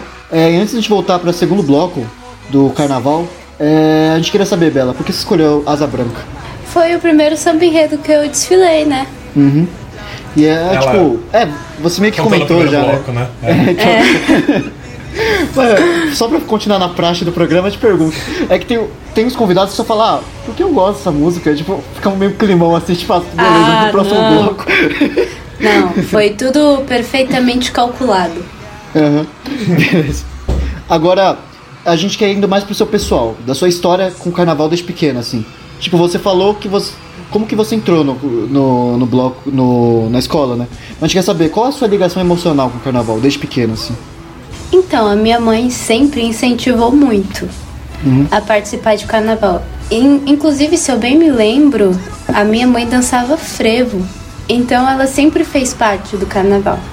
E aí, quando, quando eu era criança, tinha algumas festas na escola e ela sempre me colocava uma fantasia e me mandava pra escola. E eu tinha, quando eu era criança, um imaginário muito intenso. Então eu queria viver o dia inteiro de fantasia. E aí quando chegava o carnaval, eu podia passar o dia inteiro de fantasia porque era socialmente aceito que eu passasse o dia inteiro de fantasia. Então, pra mim, era a época do ano em que eu podia colocar o meu imaginário pra fora, que eu podia ser uma princesa, que eu podia ser uma odalisca. E aí, a minha mãe sempre incentivou muito isso. Então, pra mim, o carnaval, ele supria a vontade que eu tinha de colocar o imaginário pra fora. E aí foi a vida inteira participando de carnaval. E sua família também é bem é, enturmada, né? de- com, tipo, enturmada não, tipo, bem dentro do mundo do carnaval, né? Pelo que parece. Sim, super. Eu tenho, eu tenho uma família muito animada. Extremamente animada. Então, assim, o carnaval é a época do ano em que as loucuras deles são normalizadas, entendeu? tipo, se é pra festejar, vamos festejar. Por exemplo, quando a gente entrou na escola de samba, eles entraram junto. Então agora eles são dragões da real sem nem, nem saber o que é, mas eles são. Eles estão lá dentro. a camisa desde o começo. É. Já vestiu a camisa desde o começo, deu sangue. Nossa, que legal. Sim. Não, é legal que tem uma ligação, tipo, tão forte assim com uma. Com, com essa festa que é tão popular no Brasil, né? Tipo, é, no meu ver, seria parecido com o que eu tenho com o time, por exemplo. O time de tênis de mesa, no caso. Eu não sei se é a mesma coisa, mas tipo. O meu paralelo que eu tô fazendo. É mais ou menos isso? É, você acho uma que- ligação emocional com alguma coisa. Tem uma diferença bem clara que você não se esforçava nada pro time de tênis de mesa, né? Vamos convenhar. Claro que se esforçava, pô. Você falava todo dia, nossa, hoje eu vou voltar no treino, hein? Nossa, desculpa por voltar no treino. Porra, tá me queimando aqui no programa, tio. E o cara era Então, o, tipo, o do tênis de coisa. mesa. Ele era o, tipo, o cara do tênis de mesa. É, então, eu acho que eu tenho uma família muito brasileira, extremamente brasileira. Tanto que a gente não tem muita ideia de onde veio a nossa descendência. A gente tem ideia que a gente é brasileiro. Tipo, a gente é do Brasil. Então, assim, tudo que envolve muito o Brasil, a gente tá muito ligado. Então, é carnaval, é festa junina, é Natal. O Natal tem que estar todo mundo junto. O Ano Novo tem que estar todo mundo junto, porque é a união. O ano inteiro é essa união. Inclusive, tipo, sei lá, a gente inventa datas comemorativas no meio do ano. entendeu? A gente vai fazer uma festa. A festa de que a gente tá um mês sem se ver. Então a gente vai fazer uma festa. Ah, que legal. E aí se junta todo mundo de novo e faz uma festa. É assim que acontece. Família grande, então. Gigante, gigante. Por parte de pai eu tenho 50 primos. Onde a gente Caraca. parou a conta, né? Não é exagero? 50 primos? Não, não é exagero. A gente parou a conta em 50. Depois a gente não conseguiu contar mais. Isso só de Caralho. primeiro grau ou contando o Meu segundo? Deus. De primeiro grau. É porque eu tenho, eu acho que 12 tios. Eu nem sei essa conta direito também. Caramba. Tenho 12 tios por parte de pai. Por Eu parte pensei que você de falava, mãe. né, que meu tio é o Catra. Aí, tipo, aconteceu. O meu pai tá quase lá, né? Eu já tenho quatro irmãos. Uhum. Nossa, mas é... co- conta pra gente como que é ter uma família tão grande assim, porque a minha família eu considerava grande até esse momento. A minha eu sempre achei pequena mesmo, mano. Meu, é- às vezes é um pouco complicado, porque você fala assim, ah, eu vou chamar os mais íntimos. Aí só os mais íntimos dá tipo 25 pessoas. e aí você fala, mas aqui só tem a família, eu ainda tenho que convidar os amigos. E aí você convida os amigos, já dá 40, 45 pessoas, cara. Não dá pra fazer uma E festa você- pequena. É, é impossível.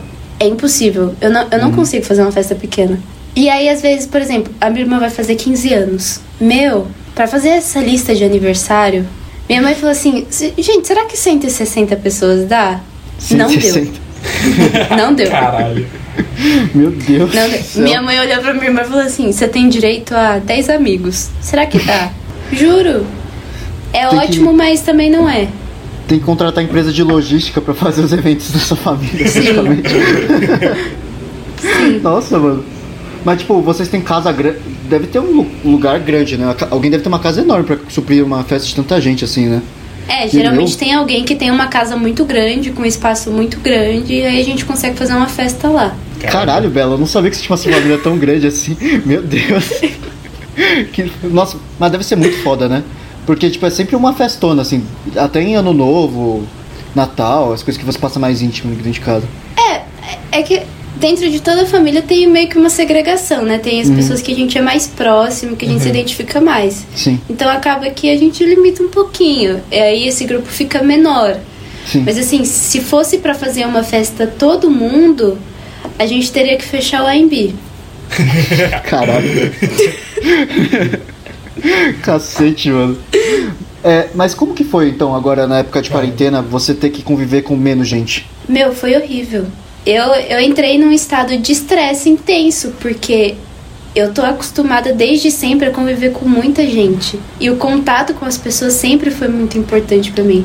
As- às vezes as pessoas acham que eu sou muito introspectiva, mas não é a realidade. Eu não sou nada introspectiva. E aí, essa falta de contato humano começou a me vir uma pira, tipo, o que, que eu tô fazendo, sabe? Por, que, por que, que as pessoas estão tirando isso de mim? E aí teve uma hora que ficou impossível e a gente teve que furar a quarentena, a família, pra se ver. Você dava- já tava na vontade de socar a caldo zoom, assim, falar, vai se Sim, caldo zoom do caralho. sim. Nossa, eu odeio o Zoom. O meu aniversário eu Zoom tive que. Meu aniversário eu tive que fazer uma cal pelo Zoom e comemorar. E tipo, eu tive. Pra você ter noção do tamanho da família, eu tive que dividir a cal. Eu tive Nossa. que fazer festa por sessões. Porque eu, eu não dava Caramba. conta. Nossa, mas que legal, Bela. Eu não sabia que você tinha uma família tão grande. Mas a gente, tipo, é carnaval, né? O tema era carnaval. Vou voltar pra carnaval. Meu, É, inclusive, eu ouvi aquele podcast de vocês do Piauí ao a São Paulo. E, meu, aquilo era a minha é a minha família, entendeu? Quando aquele Uhum. cara começou a falar, eu me senti em casa. Ó, que legal. Ô, João, representatividade aí. aí, João, se você estiver ouvindo aí. Mas voltando agora pro, pro, pro script que a gente falou que voltou, mas não voltou. É, conta pra Mano. gente uma história, que- uma história bem legal, assim, que você teve dentro do Dragões. História bem legal.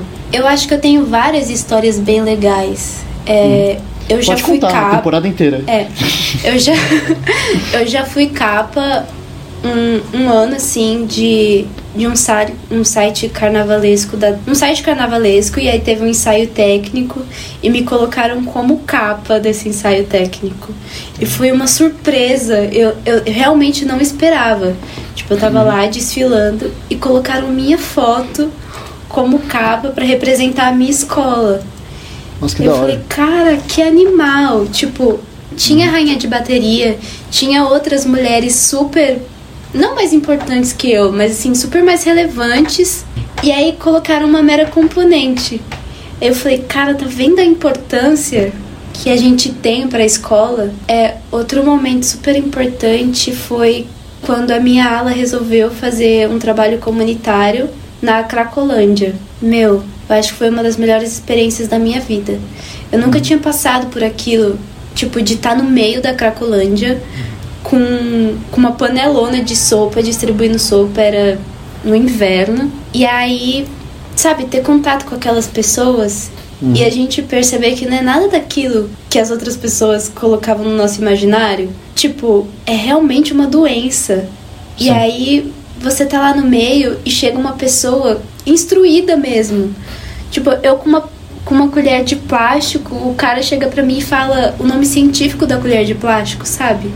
E aí você olha pra ele e fala, meu, o que, que esse cara tá fazendo aqui? E aí você percebe que a Cracolândia também virou um estado, porque tem uma pessoa lá dentro que organiza esse trabalho comunitário. Então você chega pra fazer um trabalho comunitário, aí essa pessoa vem, te coloca no melhor lugar, assim, lugar menos perigoso, melhor lugar pra fazer um trabalho comunitário, organiza uma fila para as pessoas pegarem a, a comida. E aí eles mesmos estabelecem a regra de que na fila você não pode usar droga. Se tem uma pessoa com deficiência, vai uma pessoa lá, pega a comida e leva até ele. Meu, é incrível. A escola de samba já me proporcionou muita coisa, muitas experiências. É, imagina. E vocês fazem geralmente essas, essas é, trabalhos voluntários pra comunidade em si? Sim, porque geralmente a escola de samba cresce dentro de uma comunidade, né? Então, a- às vezes, o trabalho comunitário da escola de samba é meio que integrar essas crianças dentro da, da escola de samba pra elas meio que terem alguma coisa, né? Uhum. E dentro da, da escola de samba, então você vê o espírito do carnaval mesmo. Porque tem gente que é muito rica, muito, Sim. muito pobre também, desfilando junto. Tem. Tipo isso. Tem. Tem gente muito rica e tem gente muito pobre. É, e como que é essa convivência dentro, assim? Tipo, é, é de boas, tranquilo ou é muito segregado, dependendo da classe social? Cara, dentro da Dragões, eu acho que eu não senti tanto. Não sei se eu vou conseguir explicar direito. Mas assim, eu desfilei numa escola menor, que era a Império Lapiano. E aí a gente sentia mais essa pressão da comunidade. Da comunidade que cresceu dentro da escola de samba. Tipo, meio que eles olhavam pra você como se você realmente não soubesse o valor que, que aquela escola tem pra eles. Entendeu? Uhum. Porque para uma escola pequena que, que tem uma comunidade em volta, ela realmente tem um valor muito significativo. E pela quantidade de verba, talvez eles tirem essa verba não sei da onde, entendeu? Para sustentar um carnaval. Para uma escola de samba maior, esse, esse desfalque, assim, tipo, essa pressão é menos significativa. Tipo, A gente sente menos. Sim. Porque ali. É, não sei muito bem porquê. Mas a gente sente mesmo porque eu acho que a verba vem de vários lugares, então ninguém fica muito dependendo de que aquela pessoa traga a verba, entendeu? E como que é essa questão dos, das escolas pequenas, assim? Tipo, elas não conseguem chegar aos pés das escolas grandes, então como que. Como que elas sobrevivem, tipo assim, fazendo as Cara, coisas? é muito difícil. É muito difícil. quando você entra numa escola de samba grande, quando você entra numa escola de samba pequena. Geralmente essas escolas de samba pequena ficam em lugares assim meio que tipo sujeitos a alagamento, a pegar fogo, né? Geralmente elas são debaixo de ponte, de lugares assim. Por exemplo, essa que eu desfilei, a Império Lapiano, ela ficava embaixo da ponte. E aí, meu, teve uma enchente perto do carnaval e tudo foi perdido. Tudo. Nossa. O trabalho de um ano foi perdido. E eles não tinham mais verba de onde tirar pra fazer o carnaval. E aí, assim, aos trancos e barrancos eles conseguiram dar um jeito e a gente desfilou. Mas assim, é muito triste. É muito triste de ver, porque você vê as pessoas da comunidade mesmo. As pessoas que dependem daquilo, as crianças que estão ali ajudando, entendeu? As crianças que começam a fazer parte da bateria pra ter alguma coisa. É, eu não sabia dessas questões que tinham é, escolas pequenas e tudo. Eu- interessante Sim. saber sobre essa questão. É que tem o grupo especial e o grupo de acesso, né? Tem- Tem, o grupo especial, tem o grupo de acesso e tem o grupo que ainda desfila no bairro. Que ele não vai nem pro sambódromo. Essa que eu desfilei, a Império Lapiano, ela não foi nem pro sambódromo. Ah, ficava desfilando na rua mesmo? A galera ficava vendo É, e tudo? isso. O que, você, o que você acha de desfilar na rua? Melhor que o sambódromo? Não. Tem buraco na rua também, né? Tem buraco gente. na rua e você tá sujeito a qualquer tipo de público. Uhum. No ano que eu desfilei nessa, nessa Império Lapiano, eles vieram com um tema relacionado a religião de matriz africana. E aí eu fiz parte da comissão de frente. E eu fui vestida de pomba gira. E como você tá sujeito a qualquer tipo de público, as pessoas podem falar o que elas bem quiserem. E aí a gente ouvia vários tipos de ofensa em relação às religiões de matriz af- africana, entendeu? Eu acho que numa escola de samba, a gente tá no, no sambódromo, a gente tá mais, menos sujeito a esse tipo de público. Sim. Assim, essa ofensa direta, né? Claro que. É que o público em si tá mais longe no sambódromo, né? Você tá mais concentrado no desfile em si, ou não? É, isso. A gente tá mais concentrado no desfile. Eu acho que é até feito pra isso, entendeu? Pra Eu acho separar que- um pouco o público. Quem paga pra estar no sambódromo, que gosta, acho que deve ser mais receptivo a essas coisas também, imagino. É, tem que ser mais receptivo, né? Porque Uhum. eles sabem que, tá, que várias escolas vão vir com esse tema. Sim. E agora falando também de, do sambódromo ainda, qual foi o melhor desfile que você já participou? Sem dúvida do primeiro ano. Do Nada primeiro supera a ano eu primeira vez? Nada supera a primeira vez. Foi nesse que vocês ficaram em segundo? é, dessa última vez que eu desfilei também foi incrível. Assim, a tecnologia que a gente usou foi muito melhor que a da primeira vez. Meu, eu vim com uma bazuca soltando gás no meio da avenida. Eu abria um emoji e saía com uma bazuca jogando gás no meio da avenida. Caraca. Então, assim, em questão de tecnologia, nossa, superou muito a primeira vez. Mas de emoção, a primeira vez, nada supera. Nossa, isso da bazuca me deu vontade de desfilar agora. É, mas tipo, a primeira. Por que os outros, os outros não foram tão significativos assim? É porque eu sei que a primeira vez é bem impactante porque é tipo que Sim. você fica na cabeça e tudo. Teve também questão da sua mãe, mas os outros não foram tão significativos por quê? Então, o segundo ano que eu desfilei, eu acho que na verdade eu não estava muito familiariz- familiarizada com o termo. Então, assim, foi muito difícil pra mim acreditar naquele tema. Eu sabia que era um tema fraco. Eu entrei na avenida falando, mano, esse tema é muito fraco. Qual que era o tema? Ai, era sertanejo, eu acho. Alguma coisa assim. Era meio. Aí no terceiro ano que eu desfilei, o tema até que foi legal, assim, mas eu também não, não fiquei muito famili- familiarizada com o tema. Foi legal, mas não foi uma das minhas melhores vezes, assim. Eu acho que no meu ranking, a ter- a- o terceiro ano que eu desfilei tá em terceiro. O segundo ano tá em último e esse último ano agora tá em segundo. E o de 2022 vai ser o primeiro porque vai ser o reencontro. Pô, o de 2022 vai estar no topo do topo. Eu acho que eu vou até chorar, sabia? Nossa, Bela, se eu puder ir pra aula do MAC, mano, eu já vou chorar hoje. Sim, com certeza. Mas eu tô com tristeza, saudade da né? faculdade. Não, eu juro que eu tô mano. com saudade da faculdade. Eu, eu não aguento mais, cara. Tipo, ficar vendo tela de PC, não sair de casa, velho. É sério, se eu puder ir pro Mac, sei lá, ficar um tempo lá, já tá tudo pra mim. Sim. Eu tenho saudade de ir à noite pro Mackenzie. Mas enfim, Bela, Como que alguém não gosta de carnaval? Eu não sei, bom sujeito não é, né? Não, juro. Eu, eu não consigo entender como uma pessoa não gosta de carnaval. E eu não tô falando da folia. Aham. Eu tô falando, tipo, do contato entre as pessoas, entendeu? Eu juro que gente assim tem que procurar terapia. Sério? Sério. Quando a pessoa chega em mim e fala assim, ai, eu não gosto de carnaval por causa da muvuca, daquelas pessoas tocando em mim, eu, gente, vai procurar uma terapia. Que isso? Não gosta de gente, né? Pelo amor de Deus, mano. né? Parece que nunca viu gente antes. No mínimo, no mínimo, snob. Mas, tipo, tem as pessoas também que falam que não curte muito sair, né? Tipo, essa, essa galera que não curte nem sair direito, ir pra rolê. Não seria justificado É, terapia, galera? né? Não, terapia. Como que a pessoa não gosta de sair de casa? Gente, terapia. Não, alguma coisa de errado deve ter. Não tô falando pra você ser apaixonado por sair de casa pra ir pra festa. Eu odeio festa universitária. Mas assim, Bela, você foi no Botafora que eu sei. Mano, eu fui no, em Bo- Você foi no vários Jurídicos que eu sei. Como que você odeia? eu, eu vou em todos porque eu tenho uma obrigação social. Entendeu? Aham, tá bom, tá bom. Tô, tô nessa, tô acreditando. Eu tenho que eu tenho que manter minhas relações. Mas gostar, gostar, gostar não. Gostar, gostar eu não gosto. Tipo, eu prefiro meu pagode. Me manda pro pagode. Não me manda pra festa universitária.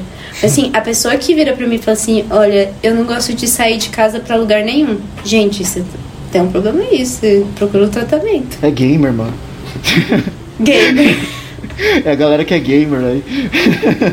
Passou três, 13 horas em casa jogando. Meu irmão é assim. Gente, que isso? Ah, Eu não entendo também, Bela, mas tem que respeitar, né? Jogar, ficar jogando LOL o dia inteiro lá. Ah, e se fosse meu irmão, eu não ia respeitar, não. Zero respeito. Ia, Juro. pe- ia pegar na mão e falar, vamos sair de casa. Nossa, às vezes eu sou super invasiva com a privacidade da minha irmã. Sério? Juro, eu me meto mesmo. Tipo, eu tô vendo que tem um carinha que é meio merda, eu me meto no meio da conversa, eu chego lá pro cara e falo assim, você é um merda, o que você tá falando com a minha irmã? Juro. É isso aí, é irmã protetora. Às vezes eu brigo com a minha irmã, eu falo assim, você tá brigando com a sua amiga por causa desse merda? Você jura pra mim? Eu vou sair no soco com você junto com a menina.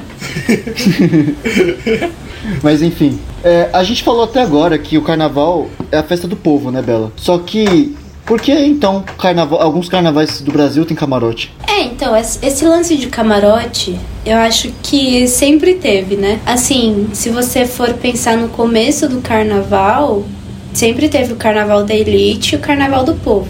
A diferença agora é que o carnaval do povo faz mais sucesso que o carnaval da elite. Então a elite precisa participar de alguma forma. E essa forma talvez seja através do camarote. É, porque eu não entendo essa pira, porque os caras eles vão na festa que tá todo mundo, mas eles ficam num lugar específico pra não ficar com todo mundo. É tipo, é, fica na área mais alta, fica no, tre- no, no carro que tá andando. Tipo, não sei qual que é a pira, assim, de verdade, se você tá indo no carnaval. É, é, então, é participar por participar, entendeu? Eu acho uma. Por exemplo, o camarote da Brahma. É, para eles é um mero espetáculo mesmo, o carnaval de avenida. Mas quando você olha para pro público que não tá na, na no camarote, você vê muita gente da escola que foi só pra assistir, gente que torce pra escola, né? E aí você vê quem é o público que que consome realmente o carnaval de avenida. Mas a gente precisa desse pessoal que paga o camarote, né? Quer dizer, a prefeitura precisa desse pessoal que paga o camarote. Sim. Então não dá pra expulsar os ricos assim, falar, ah, foda-se os ricos. Ainda Não não. dá pra né? expulsar os ricos. O máximo, Ainda que não. dá, o máximo que dá é o Zeca Pagodinho ficar com uma cara de cu quando ele vai tirar foto com o Dória. É, então, cara, nunca. É, nunca vai dar pra expulsar os caras que têm dinheiro. Porque se você pensar, ah, eu quero que o pobre tenha dinheiro pra pagar o camarote, aí ele vai ser rico. É, o negócio é não ter camarote, né? Era, É, o negócio seria não ter camarote. É, não sei. É que eu nunca entendi real. Eu acho que é só pra o pessoal não. Eles irem pro carnaval e ainda ter o, o celular vivo aí. Pra tirar o Instagram Sim. e coisa assim. É, e outra, o camarote, eu não sei se vocês sabem, mas o camarote fornece absolutamente tudo. Tudo que você possa imaginar. Até café da manhã eles fornecem. É café da manhã, é open bar. E aí lá dentro você tem show do Zeca Pagodinho, por exemplo. Se você não quer ver o carnaval de avenida, você vai ver o show do Zeca Pagodinho, você vai ver a turma do pagode. Aí que é bom, né? É. Aí que é legal, poxa.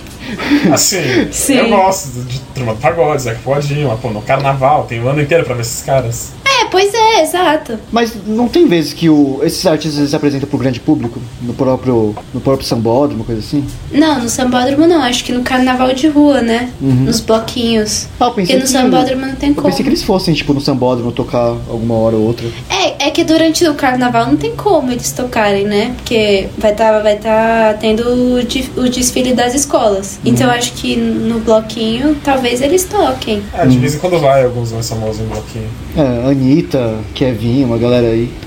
Cara, uma vez eu fui num bloquinho do Alceu Valença. Foi Alceu muito Valença? top. Sim. Nossa, o cara faz bloquinho, eu não sabia que ele aguentava, mano. Ficar Faz. muvuca ali. É, ele fica em cima do trio, mas Mas mesmo assim, cansa pra caralho ficar em bloquinho, mano. cansa. Deve Can- cansar pra caralho. cansa mais que desfilar na avenida. Porque o cara ele tem que fazer um show maior do que é geralmente, né, o show dele. Porque bloquinho dura uns 5 horas, o cara tem que continuar lá, não É, pode ir embora. ele ele não fica o bloquinho todo normalmente cantando, né? Ele fica uma parte. Ah, é, mas me- mesmo essa uma parte é com 3 horas no bloquinho? Eu não sei. Não sei. Eu acho que a única cantora que tem esse pique é a Ivete. Eu acho que é a única que consegue. Nossa, a Ivete é incrível, mano. Toda vez. Faz uns shows Sim. enormes. E eu não, nem sei qual a idade dela mais, mano. Ah, ela deve ter uns 50 anos já. É, então. Uma vez eu fui no show dela e aí o show era de uma hora e meia. Ela fez uma hora e meia de show, aí quando acabou o show ela virou assim: ai gente, vamos continuar mais um pouquinho? Ela fez mais uma hora e meia de show. Gente, vamos fazer uma saideira aqui. Saideira de uma hora e meia. A saideira é maior que o show. Vai, Collor, sua vez. Nossa, eu perguntei esse programa inteiro, né, seu filho da puta? É, não, você- eu literalmente não fiz uma pergunta do, do script. Caralho, mano, Mentira, que eu eu- percebi. Eu, eu ia falar isso no intervalo, mas eu acabei não falando. Eu fiz uma Filho pergunta, que é puta, aquela que você esqueceu de. A que você esqueceu de perguntar, aí eu tive que perguntar, que era de como ele se sustenta. Foi a única que eu fiz até agora do script. Verdade. Você é filho da puta, mano. Deixa eu falando Mano. e foi indo, mano. Mano, você você não deixa eu falar assim que vai ser que sai correndo falando na frente, porra. Vai você, então. Uma hora eu só falei, mano, eu vou- vou- agora eu vou ficar quieto até ele perceber que ele tá perguntando todas, mas você não percebeu. É.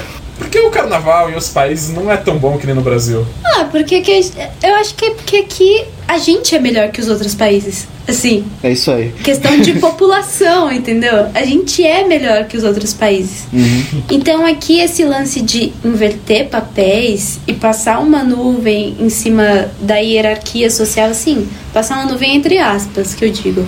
Não literalmente. A gente não vive, a gente não vira a democracia racial durante o carnaval, não é isso que eu quero dizer. Mas assim, esse lance de dessa hierarquia ser um pouco, bem pouco mais nivelada, eu acho que é a nossa maior diferença em relação aos outros países. E os gringos vêm pra cá, né? E a gente tem uma característica muito forte e receptiva desses gringos. E eu não sei por qual motivo. Mas a gente recebe esses gringos muito bem. Muito melhor do que a gente seria recebido lá, né? Sim. Aham. Tipo, eles iam cagar pra gente. Acho que depende do, do estrangeiro, né? Tipo, se for É. nigeriano, Um essa galera assim, o pessoal não, não recebe bem, não. Mas se for alemão, Estados É. Unidos. A população negra em si, né? Em qualquer país eles são mal recebidos.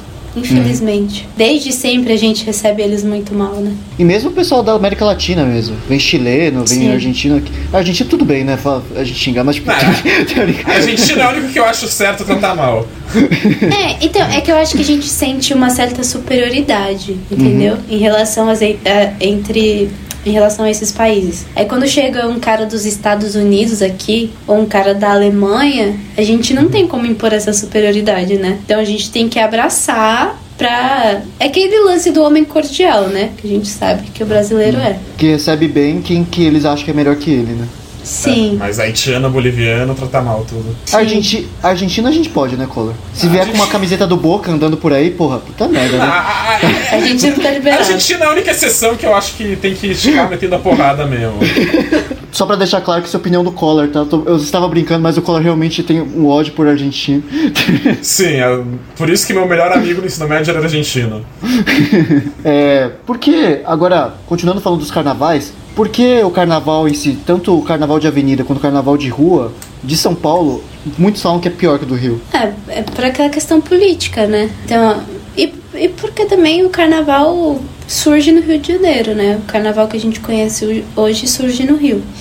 Então, em questão de antiguidade, pra eles, eles estão mais à frente, entendeu? Eles têm mais então acho que é por isso. É. E aí, eles já chegaram num nível de evolução que eles conseguem cagar pra política. Mas eu pensei que era questão de praia também, que ajudava essa aqui. Ah, mas São Paulo também tem praia. Ah, não, mas tipo a cidade de São Paulo, por exemplo. Sei lá. Eu acho que uma coisa que falam que é muito legal no, no Rio, que não tem tanto aqui, em questão de bloco de rua, é os blocos clandestinos mesmo. Falam que são bem legais os blocos clandestinos lá. E aqui em São Paulo não tem muito, é tudo mais organizado. Aí não sei. É, eu acho que em questão de bloquinho a gente evoluiu muito. Eu acho que agora a gente é um dos principais estados quando se refere a bloquinho. É eu, eu realmente acho que a gente cheia tá à frente do Rio de né? Janeiro. São Sim. Paulo. Eu acho que a gente tá até um pouco à frente do Rio de Janeiro no que se refere a bloquinho de rua, né? Porque lá tem muito arrastão, muito assalto. Então as pessoas têm um pouco mais de medo. A gente meio que sabe aqui em São Paulo onde que vai ter arrastão, né? Se tiver o Casa Comigo, você vai no... Sim. É, Por favor, casa comigo é um bloquinho que tem que fugir. Se tiver algum Nossa, bloco mano. na Faria Lima, você foge. Nossa. Até, sei lá, é, onde, onde mais que tem bloco grande? Acho que, tipo, República, Consolação tem muito, né? Consolação. Isso aí sempre Aqui na. Paulista. É Consolação tem uns blocos grandes. É. Por que o Carnaval de Salvador é tão famoso? Cara, o carnaval de Salvador, o carnaval de Salvador e o carnaval de Recife são totalmente diferentes dos carnavais que a gente tem aqui no Sudeste. Então, assim, eu, eu sei um pouco mais do carnaval de Salvador do que do carnaval de Recife. Mas o carnaval de Salvador tem uma influência muito forte da cultura afro, né? Inclusive, no começo do carnaval de Salvador, era bem segregado esse negócio do, dos blocos das pessoas afro que eles usavam mais coisas da tradição africana e os clubes que faziam competições, que eram os clubes da elite. Então é, é um carnaval totalmente diferente. Inclusive o trio elétrico surge em Salvador. E o trio elétrico era um trio mesmo, um trio. Três pessoas? É, isso. Osmar e Dodô e mais um cara, que eu acho que o sobrenome dele era Aragão. É, você já foi neles, então? Tanto no Recife quanto em Salvador? Nunca fui, ah, nunca você fui. é estudiosa só. Só. Dois. Hum. ah, mas tem a formatura... Tem a formatura pra, pra ir lá em Recife ainda, né? Meu, meu sonho é conhecer o Carnaval de Salvador, juro. É, o Carnaval de Recife nem tanto, porque minha mãe falou que Olinda tem cheiro de xixi. Aí eu falei, "Então acho melhor não ir pra Olinda. Não sei se é uma verdade, mas o o Carnaval de pessoal de Salvador eu Olinda que estiver ouvindo, comenta aí. É. Desculpa, pessoal de Olinda, se for mentira. Mas, é... Dá pra comentar no Spotify? Sei lá, comentar no nosso Insta, né? É, Talvez comentar no Insta. Nosso Insta que a gente nunca falou no programa, mas existe. Existe um Insta, tá, gente, do nosso programa. Eu, é nem, eu nem sei qual é a arroba, tá ligado? Acho que é o figurante alguma coisa, uns bodega assim. Mas Nem a, nem a gente que cuida, é um outro cara que cuida. meu Deus do céu. a gente terceiriza dela. Eu sei. Entendi. Essas- Mas o que te. Por que você acha que é, atrai tantas pessoas ir pro, pra Salvador e Recife, assim? Então, Recife um pouco menos que Salvador, né? As- É que por muito tempo Recife teve. Eu ainda. Eu não sei se ainda é. Depois do sucesso que os bloquinhos estão fazendo em São Paulo. Mas em Recife tinha um maior bloco de carnaval, né? E aí muitas pessoas iam pra lá. Isso, muitas pessoas iam pra lá. Mas o carnaval de Salvador acho que atrai tanta gente por esse negócio do trio elétrico. E também porque tem muitos camarotes, né? Então deve ser fantástico. Tirar altas fotos no Insta. Eu acho que é Não. por isso mesmo. Salvador é bonito pra caramba também, né? Eu acho que. Sim. Agora, ah, voltando sobre os blocos também, mas tipo, a gente quer- queria saber por que que. A gente não sabe realmente se os blocos organizam algum tipo de. Quer dizer, as escolas de samba organizam algum tipo de bloco de rua. Cara, não dá tempo. É, assim, pode até ter. Eles podem Sim. até conseguir organizar. Mas nunca vai ser o foco. Então talvez não seja tão bom. Porque eles não vão focar naquilo. Porque é que tem uma como é burocracia, né? Fazer um bloco, você tem que falar com a prefeitura, tem que falar. Tipo, pegar coisa por tal horário, senão o CT fica ba- batendo em você lá. Sim. E como o foco tá na avenida, Uhum. eles não vão se, não vão se dedicar ao bloquinho, né? Eles vão se dedicar ao carnaval de avenida. E já tem empresa querendo fazer isso, né? Já tem empresa que faz o seu bloco e, e já Sim. chama as coisas. Mas você acha que um, um bloco organizado pelos, pela sua escola ia ser legal? Não, ia ser muito louco. E eu acho que ia tocar só samba. Não, não ia tocar só samba. É, na- nas feijoadas que a gente tem ao longo do ano, eles costumam tocar muito samba rock e black music. E é incrível. Uhum. Pô, ia, ia ter público, hein? Tem público até pra bloco emo. em São Paulo. Ai, mano. É, isso aí só você que foi, Arthur, né? Eu não fui, mano. Eu não, eu, eu não Você consegui. foi? ir, Você não foi? Eu não Você fui, não eu não foi fui, não com- consegui ir. Você não foi com Olha- a galera da TESP, a Pamela e o Ano? Não, mano, eu, eu, eu miei, eu fui no Glória Groove do dia. Eu você achava que você foi, mano. Eu não fui, eu não consegui ir, não deu tempo, mano. Mas enfim. É. a- Tá, a minha, a minha opinião sobre o bloco emo. Gente, por quê, entendeu? tipo, é a mesma coisa que você comer pão com manteiga o ano inteiro. Aí você chega no hotel, tem aquele puta café da manhã e você vai comer pão com manteiga de novo. Sim. Não faz sentido nenhum. Poxa, você não é uma no amante de bloco emo- NX0, então? Não, eu adoro o NX0. Uhum. Gosto mesmo. Mas não pra curtir um carnaval, entendeu? Uhum. Você imagina, sei lá, no meio do público cantando entre razões e emoções, sei lá, entendeu? Tipo, eu Triste. sinto que não, é muito a vibe, assim, do carnaval, mas não sei, se tem gente saindo de casa pra, pra aglomerar, lamber com o rimão, acho que tá valendo a pena. Cada um com seus gostos, né? É, ah, então eu já vou adiantar ah, uma, uma, um- uma pergunta que ia vir depois. Qual a sua posição sobre blocos indies? Que tocam Tocam Arctic, Arctic Monkeys. Monkeys. Cara, não tem festa indie o ano inteiro? Por que, que você vai curtir festa indie no carnaval? Vai curtir um samba. Vai valorizar outras coisas. Você já valorizou o ano inteiro a festa indie. Mas você Vai curte festa valorizar no indie? samba. Que toca Imagine Não. Dragons, que toca Arctic Monkeys, que toca essas coisas aí. Eu não consigo Não. curtir tocando essas coisas, mano. Não. Tipo, Cala a falando boca, você é Managed Dragons Mano, eu do curto pra tudo. caramba Imagine Dragons, só que eu não consigo curtir um rolê tocando Imagine Dragons, falando bem real, mano. Eu não consigo. tem que tocar Meu. funk, tem que tocar essas coisas, mas eu não, não curto. Até funk às vezes me cansa. Eu olho Sério? tipo, nossa, mas vai tocar só isso a noite inteira. Não tem outro- estilo musical pra tocar aqui, não? É que às vezes eles tocam sofrência, é, isso aí é pra pessoa ir embora, assim. vai- Vai chorar em outro lugar, Sim. gente. mas. Podia dar uma variada, né? Tipo, um axé, um samba, um funk. Às Eles- vezes, bem poucas vezes, sertanejo. Mano, eles dão umas. Eles dão umas variadas quando, sei lá, vai tocar cheia de manias, aí depois toca Deixa Acontecer. É os Tá básicos. Taj assim. Sempre. É, Taj sempre os Mahal. mesmos. Quando, quando eu sei que é metade do- da festa, quando começa a tocar Deixa Acontecer. Fala, chegou a metade da festa. eles estão tentando variar, E é- é tipo isso. E é a parte que eu mais curto, assim, quando começa. Deixa. Eu, ai meu Deus, graças a Deus. Não, começa a tocar Deixa Acontecer, eu falei, essa é a melhor festa da minha vida. Depois para, já, não é mais, mano.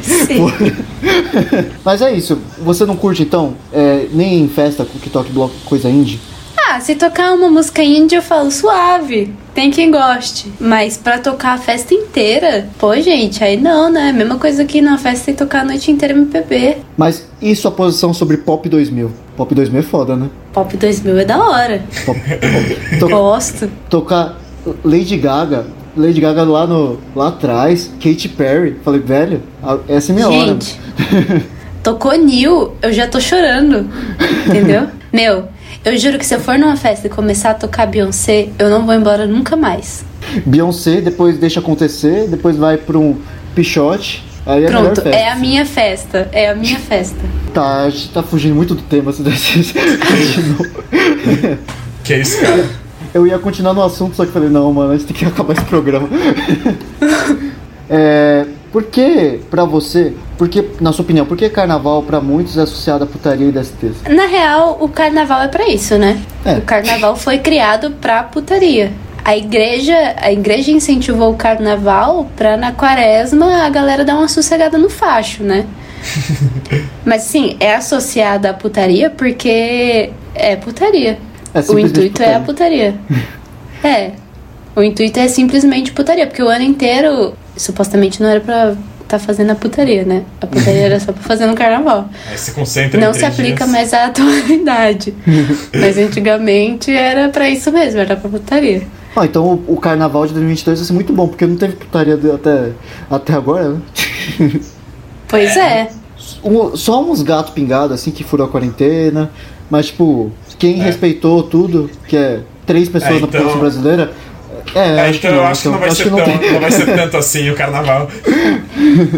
Então talvez o coronavírus seja uma penitência que a gente tá pagando por tanta putaria. O mundo inteiro é muito Porra. putaria, né? Sim. Você acha que o carnaval hoje tem algum significado religioso ainda?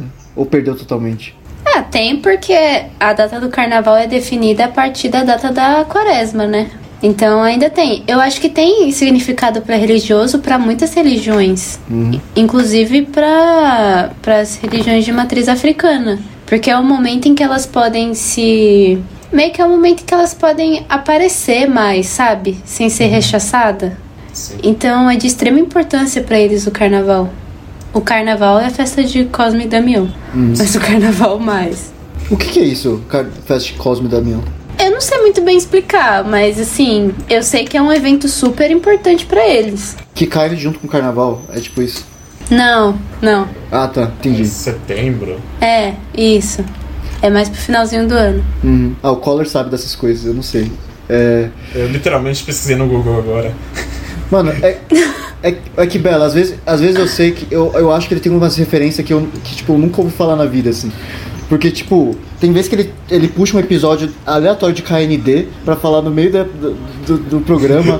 tipo, fala de, de uma frase de um programa X ali, falou, não, porque tal personagem falou isso no episódio tal. Eu chego, velho, se ele falar alguma informação, eu só aceito, assim. Porque, tipo, eu falo, tá, É eu acho que ele sabe, né? é cara, eu, eu- eu só puxo referência e informação muito merda. Se for algo que tem algum valor, você pode saber que eu tô pesquisando no Google na hora. Porque, tipo, a- chegou um momento no programa que eu só aceito o que ele fala, assim. Eu, tipo, tipo fala, pô, se ele tá dando a informação, deve ser verdade. Porque eu, eu não tenho tanta, tanta referência assim. Falo, tá bom, deve ser verdade, mano. Cara, aquela coisa, se tá na internet é verdade. Se o Collor É. disse é verdade. É que o escola disse é verdade. É. Por que eu- tem tanta essa coisa de abadá no carnaval e não no resto do ano? E sei lá, eu nem sei porque chamam de abadá e não de regata. Então, É, também não. O, aba- o Abadá, até onde eu sei, ele surge ali nos anos 90, em Salvador, né?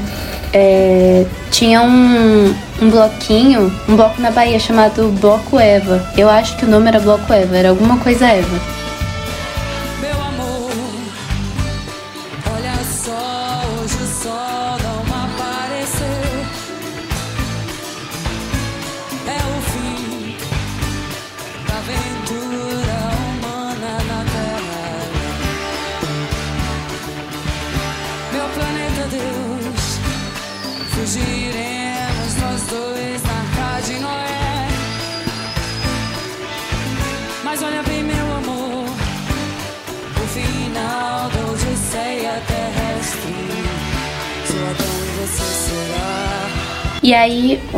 Capoeirista da época, um capoeirista super famoso, morreu. E aí eles resolveram fazer uma homenagem a esse capoeirista. E as roupas que eles usam na capoeira se chama abadá. Então eles criaram uma fantasia em homenagem a esse capoeirista. E aí pegou a fantasia e aí surgiram os abadás. Inclusive, o abadá tem uma referência muito forte na Go, que eram as, é a roupa desse povo africano, que era um camisetão, regata, que eles usavam. Eu achava que era só tipo, ah, era calor aí.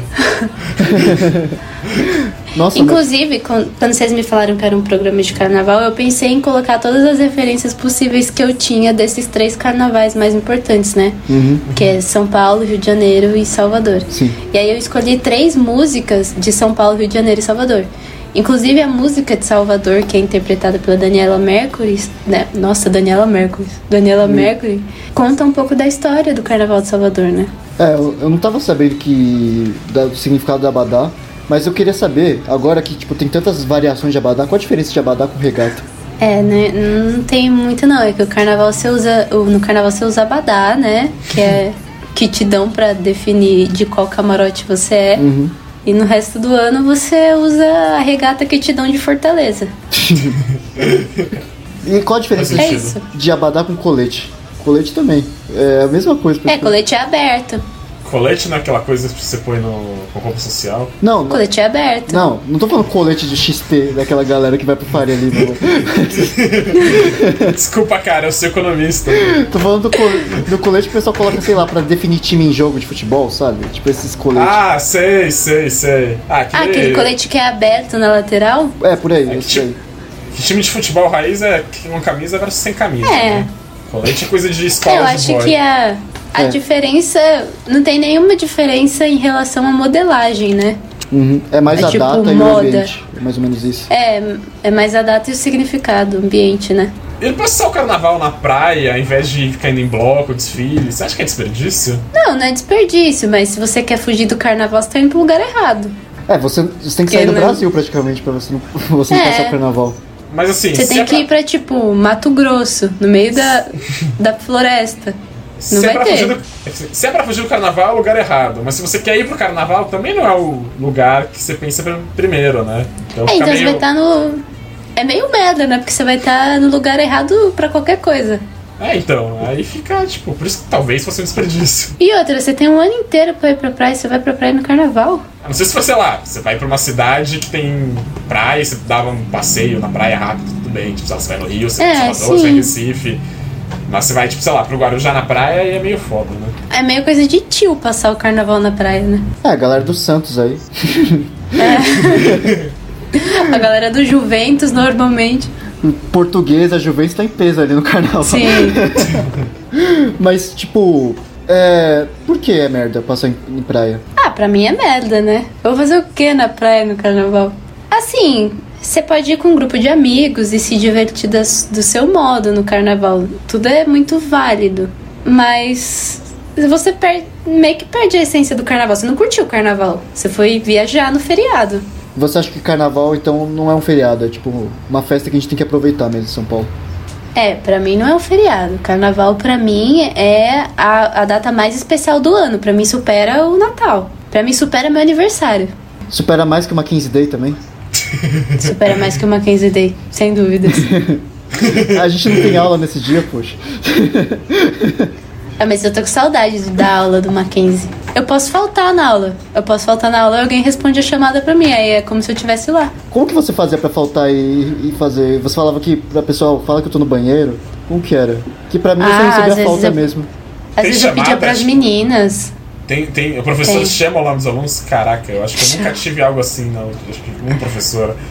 Não, mas ela- eles chamam Chama. toda a aula. É, é legal, mano. Oh, nossa. Às vezes, às vezes eu pedia dispensa na escola de samba. Eu falava, ó, não dá, porque infelizmente eu tenho que responder a chamada. Mas às vezes as meninas me ajudavam. Aí, às vezes elas, ah, ela tá doente, ah, ela tá presa no escritório. Um dia antes do feriado. É, é, é foda, né? Porque sexta-feira à noite o pessoal geralmente tem coisa no escritório fazendo, né? o Sim. pessoal tá com. tá cheio, tá doente. Foda. Como é que vai? Como é que vai deixar pro final de semana? Não dá. É, não dá, pô. Nossa, mas por lista é muito melhor. Puta que pariu. Nossa, você só fala, ô cara, assina pra mim e acabou. Não, mas tem professor. Sim. Tem professor cuzão na USP, sabia? O, professor, o cara pega a lista e começa a fazer chamada pra ver se tá lá. Ah, não, é- esse é o Nossa, Molinelli, sim. O cara pegou a lista e começou a xing... Ele riscou. É que eu fui idiota também. Eu pedi pra duas pessoas assinarem o meu. Mas sabe o que aconteceu? O cara assinou o meu do dia e do próximo, da próxima aula. Aí, tipo, o professor. O meu nome ficou destacado ali. Aí ele falou: no dia da é prova você vai sentar né, na minha Arthur? frente. Esse professor falou: no dia da prova você vai sentar na minha frente, filho da puta. Eu falei: nossa, foda, mano. Nossa, mas você tem esse karma, né? Tem uns professores que cismam com você. Ô, ô, Bela, eu acho que é todo semestre, né? Todo semestre tem um professor que Todo gosta semestre tem um professor que cisma com você. de. É inacreditável, velho. Mas você meio que se destaca, um cabelo azul, mano. Olha, eu não sei se algum professor meu da faculdade sabe meu nome, que eu já tive. Não, não, eles não necessariamente sabem meu nome. Eu sei que- eles sabem que eu existo no- ali na sala. É tipo isso, lá no, no Mackenzie. Entendi. Gosta de te tipo- chamar. Era, tipo, nossa, o professor de geografia do ensino médio cismava muito com o Arthur, era muito engraçado. Fala, fala aí. assim, eu vou falar, foda-se. É Fala que aí. assim, ele- toda hora ele chegava, fazia uma pergunta e falava, ô, responde número um. E o Arthur era o número um. Aí Nossa, eles. E eu, por exemplo, que sou Thiago, lá no final da chamada, eu respondi tipo três meses no ensino médio inteiro, assim, muito. Pô, ele me chamava toda vez pra, uma, pra umas perguntas aleatórias, mano. Aí depois. E, e sabe o que ele fazia, Bela? Tipo, tinha a planilha de notas dele, né? Ele criava uma planilha nova só para mim, para dar nota vermelha. então, Gente, que horrível. então eu tinha uma nota, eu tinha uma nota vermelha por nada, que tipo não existia pra todo mundo, só existia para mim. Nossa, mas eu juro por Deus que o Thiago tem cara daqueles nerds que sentavam no fundão, assim, pra ficar, tipo, conversando com os outros amigos nerds dele e tirando sarro das pessoas burras. É, eu acho, eu acho que era isso, sim. Você meio que acertou, Bela. Não. Quem, quem que conversava? Eu nem conversava com ninguém, né, Tesp? Agora voltando, de novo, pro tema que a gente começou a falar de nada, assim, relacionado com o tema. Você já falou essa pergunta de que que carnavais você tem. é, que você gostaria de, par- de participar, né? Mas Então eu vou pro próximo, que é. Como que foi a rotina durante a, pandem a pandemia? Da- das escolas de samba, né? Meu, deu. Assim, é triste imaginar. Porque muita gente depende dessa verba. Sim. Tipo, os carros da escola de samba geralmente são montados pelo pessoal de Parintins, que vem do Amazonas. Então eles passam um tempo aqui em São Paulo. E eles ganham uma grana boa. Só que aí, tipo, eles perderam o carnaval do Sudeste e perderam Parintins. Sim. Então, de onde esses caras tiram a renda? Inclusive, saiu uma reportagem esses dias das mulheres que fazem os adereços. Meu, elas perderam totalmente a renda, não vai ter carnaval. E outra, a escola não, não deu pra escola fazer feijoada o ano inteiro. E aí, de onde vem a renda pra sustentar o carnaval, entendeu? Então, assim, E mais do que o carnaval, Mas- as próprias pessoas, né?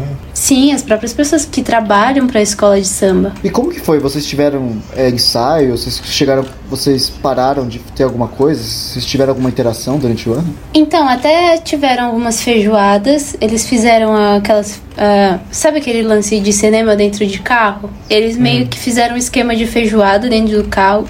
É, aí você buscava feijoada na escola de samba e assistia a live. Mas, meu, não é a mesma coisa. O público diminui. E arrecada faturamento também, né? Vocês receberam muito menos do que, Sim. do que foi. E o que você acha que 2022 espera agora? Tipo, vocês. A, a gente ainda tá dentro do, do regime de pandemia e tudo. Tipo, eu sei que vai. Vai ter que. Vocês vão ter que começar a seguir mais regras mais rígidas de higiene dentro do- da escola de samba. Então, como que você vê o futuro do, do, do carnaval? Meu, é, é muito difícil imaginar, porque eu não sei como é que vai funcionar um protocolo de higiene dentro de uma quadra de escola de samba que ficava abarrotada de gente, entendeu?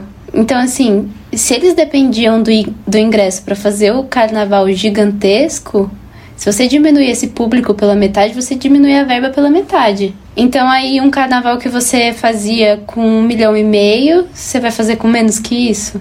Tipo, já era a verba limite. E aí, como é que você faz um carnaval grande? E aí, se você diminui o nível do carnaval, você diminui o nível do turismo, né? Você diminui a movimentação da economia, você diminui várias coisas. Então, o impacto da falta do carnaval não é só para as escolas de samba. É para a economia em geral, para a economia de São Paulo, para a economia do Rio de Janeiro. Talvez até por isso eles tenham colocado uma lei para colocar o carnaval no meio do ano também, para su suprir esse rombo, né? É, a gente zoa, né, que tipo, o brasileiro gosta de carnaval o ano inteiro e tudo, por isso que colocou mais cedo. Gente vai, vai tentar de qualquer jeito colocar carnaval esse ano, mas realmente é um dos principais eventos do Brasil, né? Não dá pra gente Sim. negar que muita parte da economia vem disso. E, tipo, Sim. perder o carnaval esse ano eu acho que é um, algo bem significativo pro Brasil, do, do momento que a gente tá hoje em dia. E outra, o carnaval ia ser em julho, né? Em junho, julho. E aí saiu uma notícia agora falando que eles vão ter que empurrar o carnaval pra outubro. Nossa, mas Então, empurrar pra como é outubro é, é, é praticamente quase no carnaval do ano seguinte, né? Empurrar pra outubro. Sim. Mas os dragões já estão conversando sobre como que vai fazer ou ainda não tem essa conversa? Então, eu não sei muito bem o que a Liga tá pensando, que é a Liga das, da escola, das escolas de samba, né? Que geralmente é ela que decide, ela faz uma reunião com as escolas de samba e meio que dá uma decidida. Eu não sei muito bem o que elas estão pensando, porque infelizmente o projeto vai sendo empurrado mais pra frente enquanto a vacina não chega. Porque a curva de contágio não diminui, né? Ela só aumenta. Então, eu não sei como é que vai ser. E a gente não dá pra colocar todo mundo em risco assim. É, você mesmo falou que ronda mais ou menos duas mil pessoas no, no, no mesmo coisa, assim, tipo. no- Em uma escola só, então vai em Sim. várias escolas e o público. Mas, tipo, agora, saindo de um, desse assunto um pouquinho mais pesado, a gente quer saber do seu ponto figurado, assim. Carnaval é carnaval em julho? Você curtiu mesmo? Não. Se fosse em julho? Não. Primeiro que o verão já traz uma sensação de Putaria. curtição. Tipo. é, eu acho que no frio a gente dá uma baixada nas energias, sabe? Princi- Principalmente pra gente aqui do Brasil. Eu acho que é um pouco marasmo o frio. Mas isso do frio é um problema mais de São Paulo, assim, Salvador, Recife, mesmo no. Lógico que não, faz frio também. É, mas assim, menos que aqui. né? Não ser aquele cara tipo Curitibana chato falar, não, porque se tá menos que. Se tá mais que 10 graus é calor. É tipo. Dá pra andar de regata. É. Foi Não. o curitibano aí, mano. Eu fico imaginando, tipo, a gente que é de escola de samba, porque, por, por exemplo, se a gente é a última escola de samba a entrar na avenida, a gente tem que chegar no carro, sei lá, duas horas da manhã pra entrar na avenida às cinco. Então a gente sobe no carro às duas, aí você não pode mais descer pra nada, você não pode mais descer pra beber água, pra fazer xixi, pra comer nada, você tem que ficar lá em cima. E no frio? Como é que faz isso no frio? Nossa, vai ser horrível. É uma coisa que, que eu não consigo pensar realmente. Tipo, vocês têm que vestir. É, todo mundo veste uma camisa mais leve, né? Roupa mais leve em si, né? Não dá pra. Sim. Carnaval é carnaval, tipo, você tem que se movimentar pra caramba. Não dá pra ficar com roupa longa por causa do frio e tudo. É, Imagina uma passista. é então. Eu não consigo imaginar carnaval com o pessoal com blusa. Tipo, sinceramente, assim. É meio estranho. Mas eu acho que de perguntas era isso, né, Collor? É. Deixa eu ver. Do nosso interrogatório aqui sobre carnaval. O que você vai fazer no, nos dias. é, acho que era. Que dias vai ser esse ano? Carnaval? Ia ser em julho, né? Em junho. Não, uma. do- fevereiro, 12 e 13 de fevereiro. Que era. Vou chorar, né? antes de, antes de tudo, você vai ficar chorando? É, vou, vou chorar. Eu já tô chorando agora. Meu carnaval começava em novembro. Uhum. Assim, tudo que eu tinha pra gastar a minha energia e liberar o estresse, eu já não tenho mais. Eu perdi o carnaval. Então, assim, em fevereiro, eu vou ter que fazer muita terapia. é isso que eu vou ter que fazer.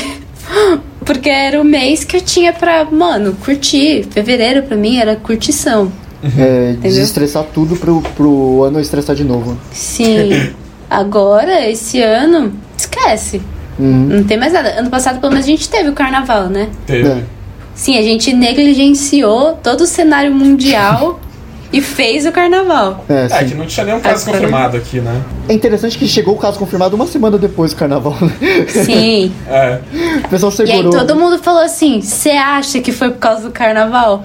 Óbvio que não. Óbvio que não foi por causa do carnaval. É, Se então. tivesse vírus espalhando no carnaval aqui, teria dado uma merda muito grande já em fevereiro, março. Não, porque já, já teria um pico gigante, assim, nos primeiros, nos primeiros Exato. meses, assim. de- de- porque. Sim. Mas, gente, a gente decretou estado de calamidade dia 20 de março. Quando que começou a pandemia? Lockdown, lockdown entre aspas. Dia, dia 13. Dia 13 e dia 16, eu acho. Dia a gente já parou 16 tudo. de março, que foi o dia que eu ia começar meu estágio. Gra- grande marco.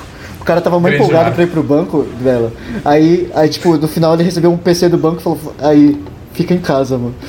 É, eu não recebi nem PC, eu uso o meu PC mesmo. ah, então é Mano, isso. mas eu. Eu, isso aconteceu comigo também. Eu saí de um estágio, eu ia começar outro, e aí veio a pandemia, e aí os caras falaram assim pra mim, mano, a gente não vai assinar seu contrato, não. Eu dei Putz. sorte que eu assinei, assim, um pouco antes da pandemia. Eu assinei bem na hora que era, tipo, achava que não ia... não- assim, já tinha notícia da China e tal, mas não tinha sido a merda na Itália ainda. Que sorte. Mas, en- mas enfim, a gente vai finalizar o programa de hoje. Mas antes da gente acabar aqui, eu queria perguntar por que a Bela escolheu esse último, Baianidade Nagô, da versão da É. Daniela Mercury. Então, é porque ele conta a história da. Essa música conta a história da, do carnaval na Bahia, né? Uhum. E ela até menciona o Dodô e Osmar, que são os criadores do trio elétrico. Inclusive, eles criaram a guitarra baiana. Então, os caras são realmente um marco. E aí, ela- ela diz sobre a baianidade nagô, que vem do uso do abadá, que vem também desse, de- desses blocos de- africanos, né, que usavam a cultura africana. Uhum. Então, é uma música super boa. É, então, é isso, gente. Vocês vão ficar com essa música representativa pra caramba pra finalizar o programa de hoje sobre o carnaval doutora Bela. da Doutora Doutora Bela. Bela. E daqui 15 dias a gente volta, gente. Valeu.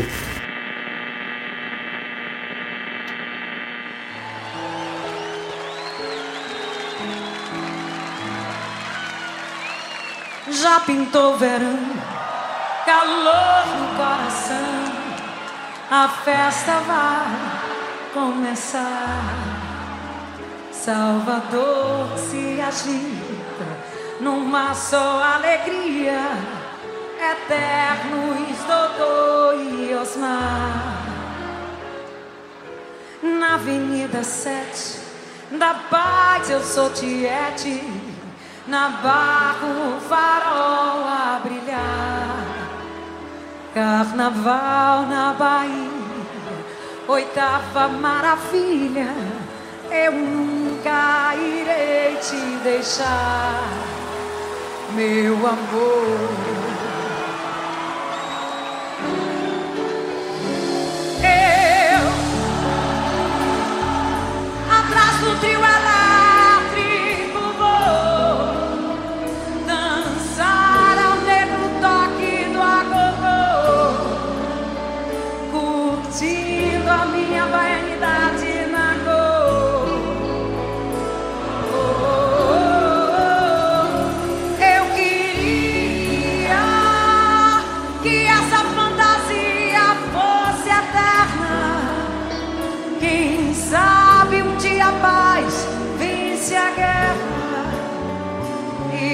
day.